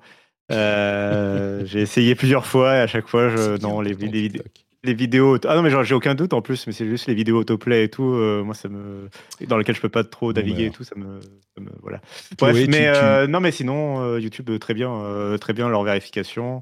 et je voulais juste. sans vouloir revenir sur Twitter, c'est vrai que c'est un des points qu'on n'a pas mentionné qui m'effrayait dans la lettre qu'avait écrit Elon Musk sur Twitter où il parlait un peu de son programme, un peu de pour une fois l'acquisition faite. Euh, il mentionne un moment sur la publicité le fait de nous faire découvrir des traitements médicaux que l'on ne connaît pas et qui sont pourtant parfaits pour nous. Euh, dans, dans, une ère un peu après tout ce qu'on a connu sur le Covid et la d'information, c'est vrai que c'est ça, fait, ça sonne presque comme une menace, on va dire. C'est même pire, c'est une lettre qu'il envoyait, au, une lettre ouverte aux publicitaires qui faisaient de la publicité sur Twitter. Il disait Ah, mais je veux pas faire de Twitter un, enfer, vous inquiétez pas, il y aura quand même euh, de l'ordre. Et d'ailleurs, la publicité est tellement bien quand elle peut nous permettre de, euh, par exemple, découvrir des choses qu'on ne connaissait pas, comme des traitements médicaux, effectivement. Et là, tu dis Mais euh, de quoi parles-tu, Elon? Bon, toi, toi, Chloé, tu es sur TikTok, évidemment. Tu connais très bien la euh, plateforme. non, non, j'ai TikTok uniquement pour des raisons professionnelles et je ne m'y rends que quand je dois vérifier des choses. Euh, mais par contre, je suis toujours très étonnée de la, de la rapidité avec laquelle l'algorithme se, enfin, s'adapte. Euh, sur parce TikTok, vu je m'en sers ouais, sur TikTok, en fait, parce que j'ai pas vraiment créé de compte. On peut utiliser un compte TikTok, on peut créer, on peut, pardon, on peut utiliser TikTok sans avoir fait de compte. Et, euh, et, comme je l'utilise assez peu, généralement, bah, ça finit par rebooter au bout d'un moment. Et il suffit que je regarde genre deux trois vidéos et c'est bon quoi. il a compris, c'est mmh. c'est parti. Non, par contre, sur l'autodiagnostic, en fait, ça me faisait penser, ben, vous savez, quand, quand on regarde Doctissimo et qu'on est persuadé euh, qu'on a un cancer euh, parce que euh, voilà, il y a, y a, un truc qui va pas et qu'en fait c'est juste, c'est juste qu'on a un rhume. Euh, bah là, c'est un peu la même chose, quoi. Mais c'est, mais c'est poussé, euh, voilà, au niveau, au niveau plus santé mentale. Mais c'est de, je suis dépressive parce que je suis adolescent, à non, en fait, j'ai un trouble bipolaire. Enfin, mmh. c'est, on est à peu près sur les mêmes, les mêmes dimensions qu'on a pu voir. Et je pense que pour les médecins, ça va être aussi quelque chose de gênant parce que je pense que tous les médecins ont vécu le, volet ou le côté où euh, des patients viennent en étant persuadés d'avoir déjà leur diagnostic, en disant non mais je sais très bien, euh, et c'est ça que j'ai, alors qu'en fait non, bah là je pense que ça va être à peu près la même chose aussi sur la santé mentale. Donc ça, ça va être euh, intéressant à observer. C'est ce que disait une personne sur le, sur le Twitch d'ailleurs. c'est vrai que l'autodiagnostic n'est pas neuf. la différence, c'est que là, on va le recevoir de personnes avec lesquelles on a une relation beaucoup plus personnelle sur TikTok, les influenceurs, etc. Et ce qui m'a vraiment frappé dans cet article, que encore une fois je vous invite, je vous invite à lire, il sera dans la, dans la newsletter, euh, c'est les professionnels qui disent euh, on est amené à discuter avec des, des adolescents qui font plus confiance à leur autodiagnostic sur TikTok qu'à nous, professionnels de santé. Et bien sûr, il y a des gens à qui ça arrive avec Doctissimo, mais c'est pas la même chose. Doctissimo, on fait une recherche sur la condition. Là, c'est un truc qui va vous être amené euh, devant le visage. Et si c'est une influence, un influenceur que vous connaissez, avec qui vous avez une certaine relation, je pense que ça peut avoir plus de, de, poids. Et, et le fait qu'on dise ah mais non le docteur il sait pas de quoi il parle, euh, je sais bien que j'ai ce trouble euh, du comportement, c'est un peu un peu évidemment il y a des choses où ça sera justifié, mais bon bref. Voilà pour euh, la. Moi, je veux souligner encore une fois le travail de YouTube, dont on disait euh, il y a un mois, enfin une semaine ou deux, qu'il faisait un bon travail justement sur la euh, modération des publicités, des fausses publicités. Et là, on se rend compte qu'ils font ce travail sur l'information médicale. On critique beaucoup YouTube comme on critique tous les réseaux sociaux et les GAFAM. J'ai l'impression qu'ils ils sont sortis les doigts quand même pour essayer au moins de faire des choses que d'autres euh, dans lesquelles les autres mettent moins d'énergie. Je note euh, qu'ils ne demandent pas un abonnement payant aux praticiens qui souhaitent se faire euh, labeller comme fiable. On, le note comme ça, sans plus de commentaires. la copie privée, là on va aller un petit peu plus vite, la copie privée a été un petit peu épinglée par le rapport au gouvernement, pardon, le rapport au Parlement qui vient d'être publié hier J'en ai lu une petite partie. Ils sont très diplomates, mais vous savez que la copie, privée, qui est une taxe sur à peu près tous les appareils électroniques pour soutenir la copie privée de matériel comme les CD, vous savez, qui étaient qu'on copiait sur des MP3 ou des, on faisait des copies sur des cassettes à l'époque, il y a longtemps. Ben, ça a évolué et c'est devenu de plus en plus important. En gros, ce que dit le rapport, c'est euh, vous n'êtes plus tout à fait en adéquation avec les réalités de euh, l'utilisation de ces outils numériques. Donc il va falloir peut-être réévaluer les choses, donc peut-être un espoir pour que la copie privée soit euh, ajustée, on va dire, aux usages réels, ce que ne manqueront pas de combattre les ayants droit. Mais là, vu comme c'est... Enfin, je sais pas, après, il faut que ça passe par l'Assemblée, etc. Mais peut-être que ça va être un petit peu... Tu y crois, toi, Chloé, que ça soit revu ou ça va être. Euh, ah bah cette histoire, c'est un, un, serpent de mer, hein, et avec des, des, intérêts très, très différents. Entre d'un côté, les intérêts euh, plus de la culture, enfin, de l'industrie de la culture, et de l'autre côté, c'est notamment toute la. Pour la copie privée, c'est aussi toute la question des, des, entreprises qui, bah, qui refont, enfin, qui, qui réparent les, les produits. Le reconditionné, merci le reconditionnement. Et voilà, c'est la question, c'est est-ce que tu, tu, taxes deux fois le même produit? Enfin, y a, Je pense qu'on n'est pas encore sorti des ronces sur ce, sur ce sujet-là, euh, mais qui est vraiment passionnant, hein, parce que bon, y a, y a, y a, les deux parties ont des arguments qui, euh, qui sont intéressants. Donc, euh, mais compliqué. Donc il faudra que quelqu'un tranche. Ce sera pas nous. J'allais signer, j'allais reparler du même, du même exemple de cette, copie, de cette question de la copie privée sur les produits reconditionnés, pour justement dire que a priori, à gouvernement, enfin, on n'a pas changé vraiment de, on dire, entre les deux mandats, de, mandats de Macron. A priori, on n'a pas trop changé de direction du gouvernement et, euh, et justement, pour l'instant, l'arbitrage s'est toujours fait plutôt vers le monde de la culture, euh, à maintenir la copie privée et justement à l'appliquer sur, euh, les produits reconditionnés. Donc, malheureusement, enfin, j'ai pas l'impression, pour l'instant, je vois mmh. pas de.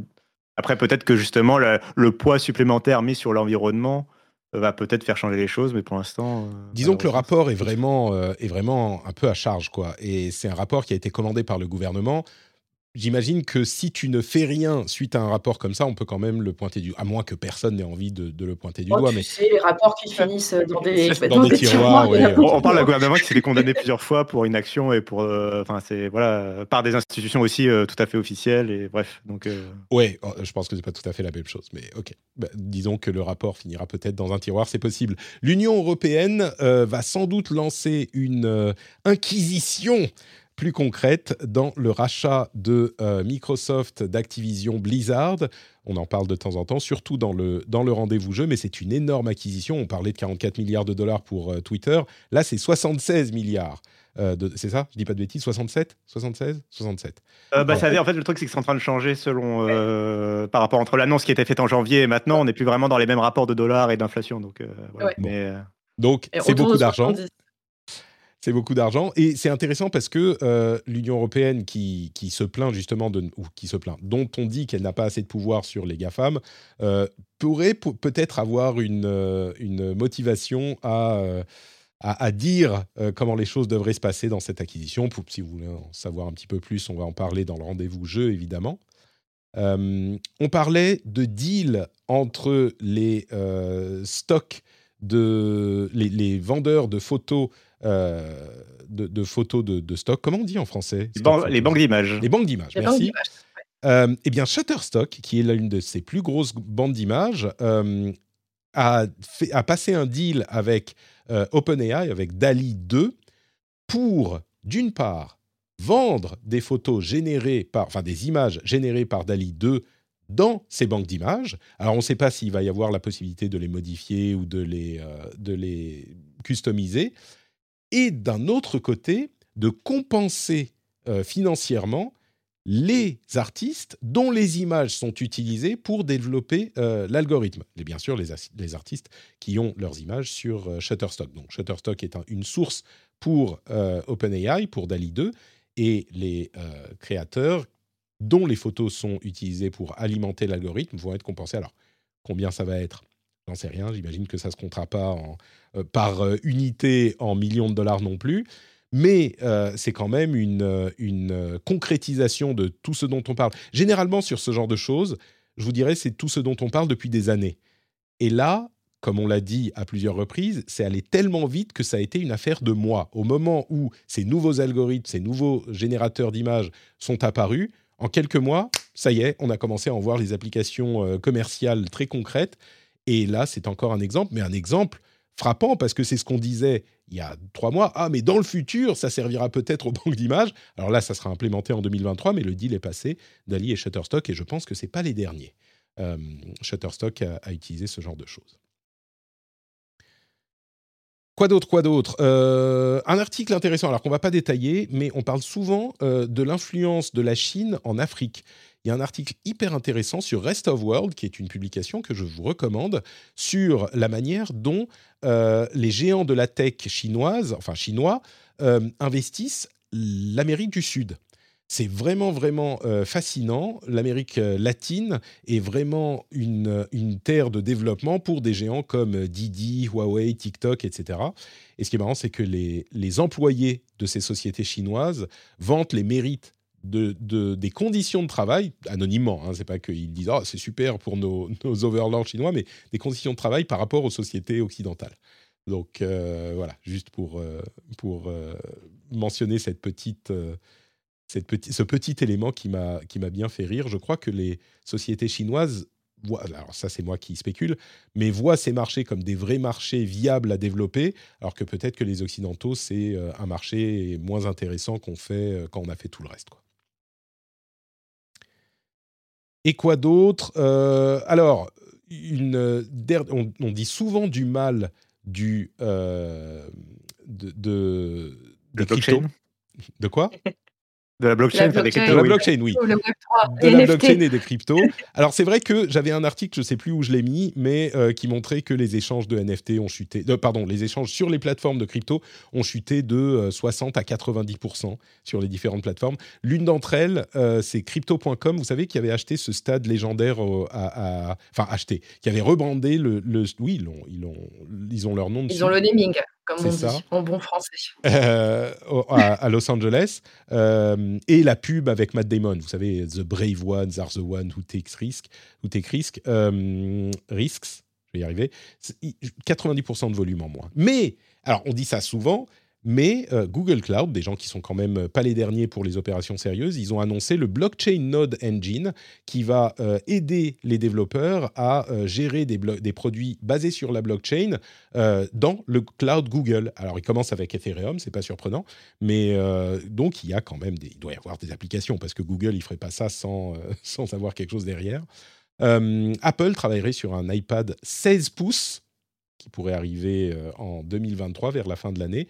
Et Samsung a créé un mode intéressant pour ces téléphones quand on les envoie en réparation, le mode maintenance qui isole complètement vos données et qui crée un profil utilisateur temporaire euh, auquel a accès le réparateur si besoin. Euh, et donc vous le mettez en mode maintenance, c'est comme si, ça n'efface pas vos données, hein, c'est juste que ça les isole. Et je trouve que c'est plutôt pas mal parce qu'on a toujours peur, de, enfin on ne sait pas où vont aller nos données quand on donne notre téléphone en réparation, quand le réparateur a besoin d'avoir accès au téléphone. Et, là, bah, c'est plutôt protégé. Donc euh, voilà, je vous laisse, si vous avez des choses à dire, on va oublier Spotify qui se plaint encore que euh, Apple l'empêche de vendre ses audiobooks comme, euh, comme il le voudrait. Voilà, monopole, on, sait bien. Et Meta se, plaint de ça aussi, puisque Apple veut faire payer la commission sur la vente de boosts pour les réseaux sociaux. Enfin, Apple a bien mmh. besoin de continuer à, croître un petit peu. Hein. Ils ont besoin de ramener de l'argent, les pauvres. Oui, il faut, il faut préserver ses marges. Hein, c'est ça. Euh, on va chercher des commissions. Euh, non, là, dans, le lot de, news, je dirais juste voilà, de prêter vraiment attention à, l'enquête approfondie de, la Commission européenne sur Microsoft Activision. Euh, donc là, a priori, c'est ça qui va être annoncé. Donc l'enquête va prendre plusieurs mois. Euh, mais je trouve que c'est un, dossier hyper intéressant parce qu'on pensait que ça allait passer comme une lettre à la poste, ce rachat d'Activision. Et en fait, non. Euh, c'est un peu plus complexe que ça et surtout ce qu'on voit dans ce qui est déjà pu sortir à droite à gauche parce que bon, il y a la procédure européenne, il y a une procédure au Royaume-Uni, euh, il y a une procédure aux États-Unis, il y a une procédure, je crois, dans une quinzaine de pays au total. Euh, et que en fait, c'est surtout Sony qui est beaucoup à la manœuvre derrière. Ils sont très forts. Voilà, ils, sont très très forts. Ils lobbyent énormément pour faire capoter, pour faire capoter ce rachat. Donc franchement, je vous conseille de vous pencher sur les articles sur le sujet, c'est extrêmement intéressant.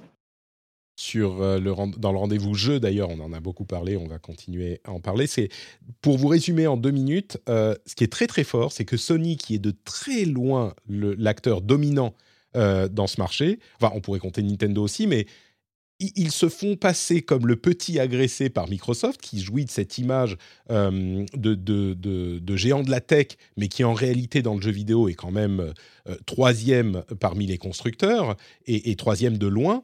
Et Sony a réussi à faire passer Microsoft comme une sorte d'agresseur qui euh, englobe tout le marché, alors que même avec tous ces rachats, euh, ils sont en réalité largement troisième.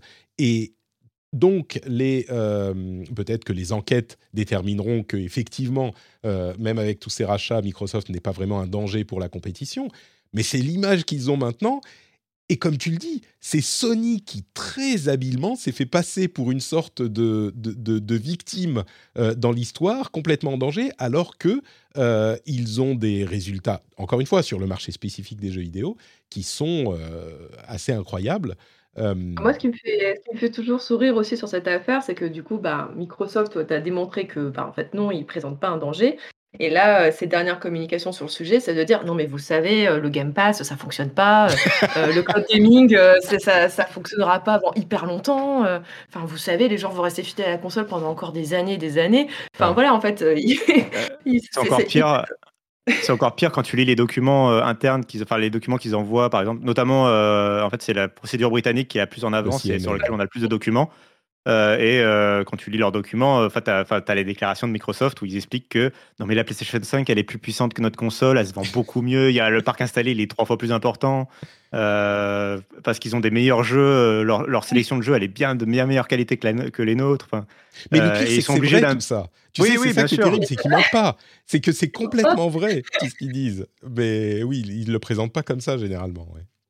Oui, bah, du coup, c'est marrant, c'est une communication inversée par rapport à ce que nous, on a l'habitude d'entendre dans les médias où forcément les entreprises se mettent en valeur en disant mais non, mais tout va bien. Et là, voilà, dans cette procédure, ils sont obligés de dire «Euh, non, en fait, non, non, ça va pas bien du tout. mais euh, alors, pour revenir juste sur un, élément plus sérieux sur ce dossier, euh, sur il y a beaucoup en fait il y a, effectivement il y a beaucoup de procédures qui sont lancées un peu partout dans le monde dans plein de pays et en fait, c'est octobre et novembre va vraiment être un, point de jonction parce qu'il y a beaucoup de deadlines en fait en octobre-novembre là euh, sur les procédures qui ont été lancées. Euh, après, pour rappel, euh, ils, se, sont laissés officiellement jusqu'à juin 2023, la fin de leur année fiscale, pour clôturer le rachat.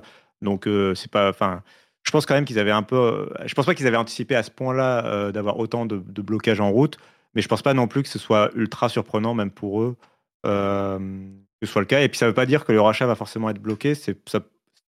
Ah, je pense enfin, ce qu'on appelle, c'est mettre en place des remèdes. Exactement, ouais. Euh, mmh. des, garanties. Euh, enfin, ils vont devoir faire des garanties officielles euh, sur certains points, comme ils sont en train de le faire. Oui, oui. ils, ont commencé à en parler beaucoup plus clairement, des choses qu'ils insinuaient vaguement et en se laissant des portes de sortie. L'un des points d'achoppement importants, c'est un jeu dont vous avez certainement entendu parler, même si vous n'êtes pas fan de jeux vidéo, c'est Call of Duty, qui est le jeu le plus vendu avec FIFA au ah, monde chaque année. Si je peux me permettre. Il y a eu un communiqué de presse pendant l'enregistrement de l'émission. Donc, euh, si tu veux donner un exemple, il y a Modern Warfare 2 qui vient d'annoncer qu'ils avaient fait 800 milliards, 800 euh, millions de dollars, de, 800 millions de dollars de self-through en trois, en trois jours, ce qui en fait la plus grande ouverture euh, pour Call of Duty de l'histoire de Call of Duty. Donc 800 millions de dollars en trois jours. Et donc, Call of Duty fait partie des jeux Activision Blizzard que rachèterait Microsoft. Et le problème, c'est que c'est un jeu tellement important dans l'industrie que Sony dit Ah, mais vous vous rendez compte, si euh, Microsoft décide de ne plus éditer Call of Duty sur notre plateforme, tout à coup c'est le Titanic, on ne peut plus survivre, comment peut-on faire sans Call of Duty? Rendez-vous compte, un jeu tellement important. Ce qui, bon, ils font sonner les violons euh, là aussi. Et de l'autre côté, Microsoft a commencé à dire, par la voix de Phil Spencer, euh, le président de Xbox, a commencé à dire non, non, mais Call of Duty sera pour toujours sur euh, PlayStation, tant qu'il y aura une PlayStation. Oui, ça presque... Oui, tant qu'il y aura une un peu menace. Hein. Ouais. un peu menace.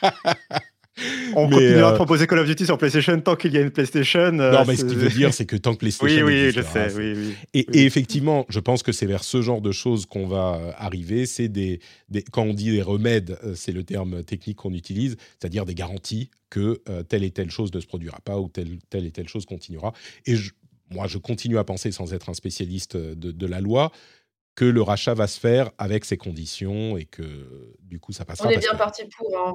Ça, va être rachat autorisé, mais à condition que, et je pense que la condition que, ça va être qu'il n'y ait pas d'exclus ou euh, que ce soit des exclus pour certains jeux limités à certains jeux les plus petits euh, et que les grosses licences actives restent multiplateformes. Et puis il y aura des. dernier comme ça. Et il y aura des questions euh, sur le Game Pass, évidemment, et la question du streaming, euh, qui est la nouvelle plateforme, finalement, encore plus que Xbox, enfin, la plateforme d'avenir de Microsoft. Là aussi, il risque d'y avoir des, des, conditions, mais on verra ça à terme. Merci, Chloé et Cassim, de votre présence et de m'avoir aidé à dépatouiller un petit peu, en particulier ce dossier sur. Euh, sur Elon Musk et Twitter, qui nécessitait bien une, bonne heure de discussion. J'espère que vous aurez une vision euh, un petit peu plus claire euh, de toutes ces questions maintenant que euh, on vous a imposé nos, discussions sur le sujet.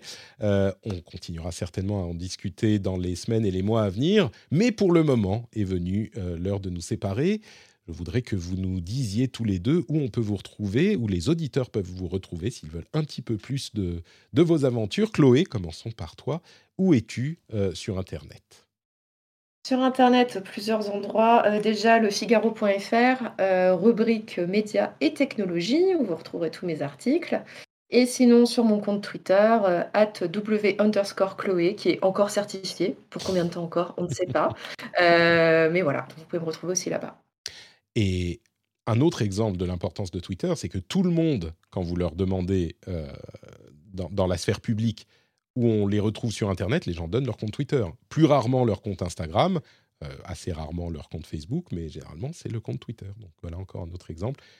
J'ai demandé à me faire certifier deux ou trois fois, hein, ça jamais. Ils veulent pas. Les podcasts, euh, on connaît pas. Quand on est journaliste, oui, mais les podcasteurs, voilà, on muselle la presse indépendante. Quand Elon Musk sera, aura mis en place son truc, bah, au moins tout le monde sera, tout le monde sera euh, euh, sur un pied d'égalité. D'ailleurs, il a répondu à Stephen King, euh, merci la chatroom, il a répondu, oui, mais il faut bien qu'on paye les factures.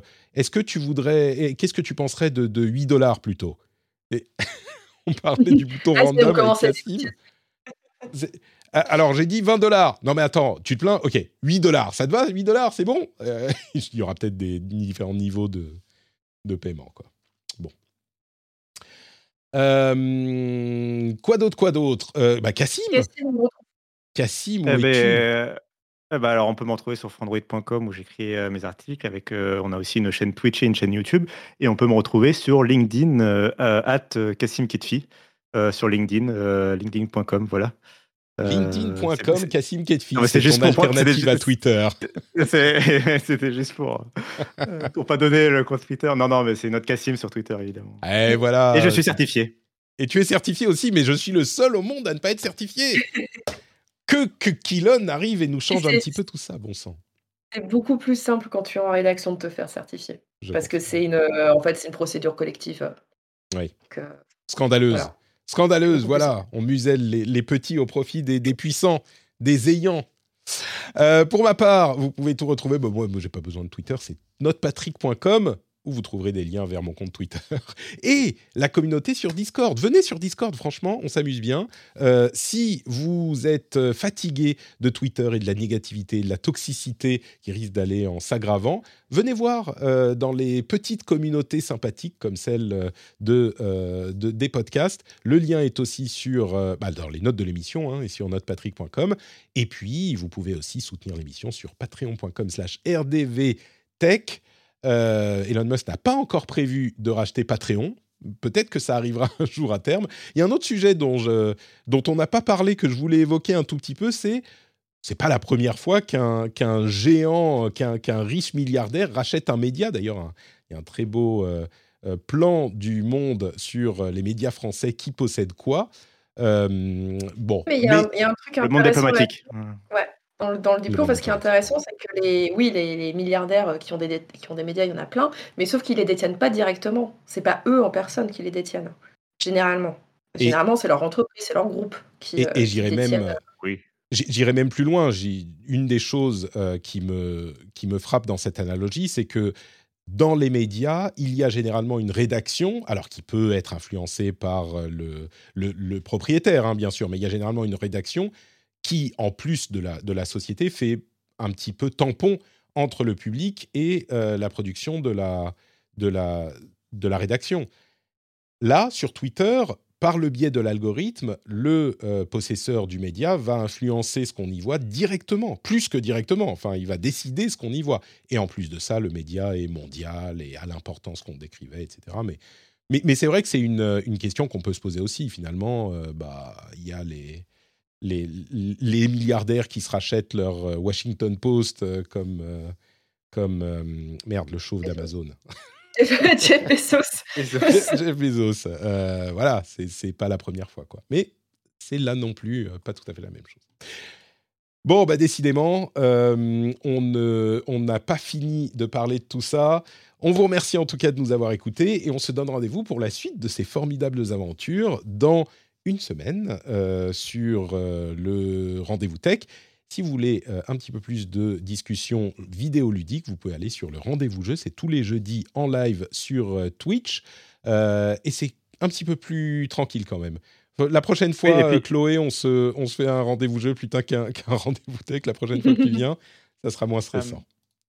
Et si, sans vouloir te faire de la pub pour t'aider à faire de la pub pour tes trucs, euh, un, élément qu'on n'a pas du tout mentionné dans nos discussions, c'est euh, Discord comme alternative, parce qu'il y, a eu la question, il y a eu la question qui s'est posée un peu des alternatives à Twitter, euh, sans vouloir dire que de Mastodon, évidemment. tout le monde parle de Mastodon, mais dans les alternatives aux grands réseaux sociaux, il y a Discord dont on parle souvent assez peu finalement, alors que ça permet de se créer des sphères justement où on a le propre, son propre contrôle sur la modération. Et je dis pas ça parce que je suis modérateur sur, sur, le Discord de, de notre Patrick. Exactement. Mais non, mais voilà, c'était pour, pour faire de la pub aussi pour le. Enfin, même euh, du coup pour le Discord euh, où on parle du, des sujets tech et jeux vidéo aussi, justement. Et pas que. Non, mais plein de sujets.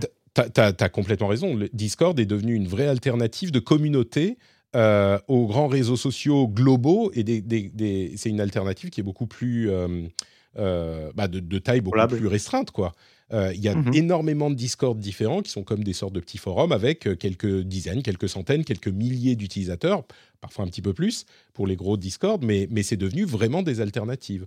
Euh, qui sont tout à fait viables et qui sont, bah, c'est moins, on est moins exposé au, au torrent de, des, ouragans de, de, du monde entier, quoi. On est un petit peu plus dans notre coin et ça, c'est assez louable. ben voilà, venez sur Discord, on continuera la conversation. On vous fait de grosses bises à tous et à toutes et on se donne rendez-vous dans une semaine. Ciao, ciao.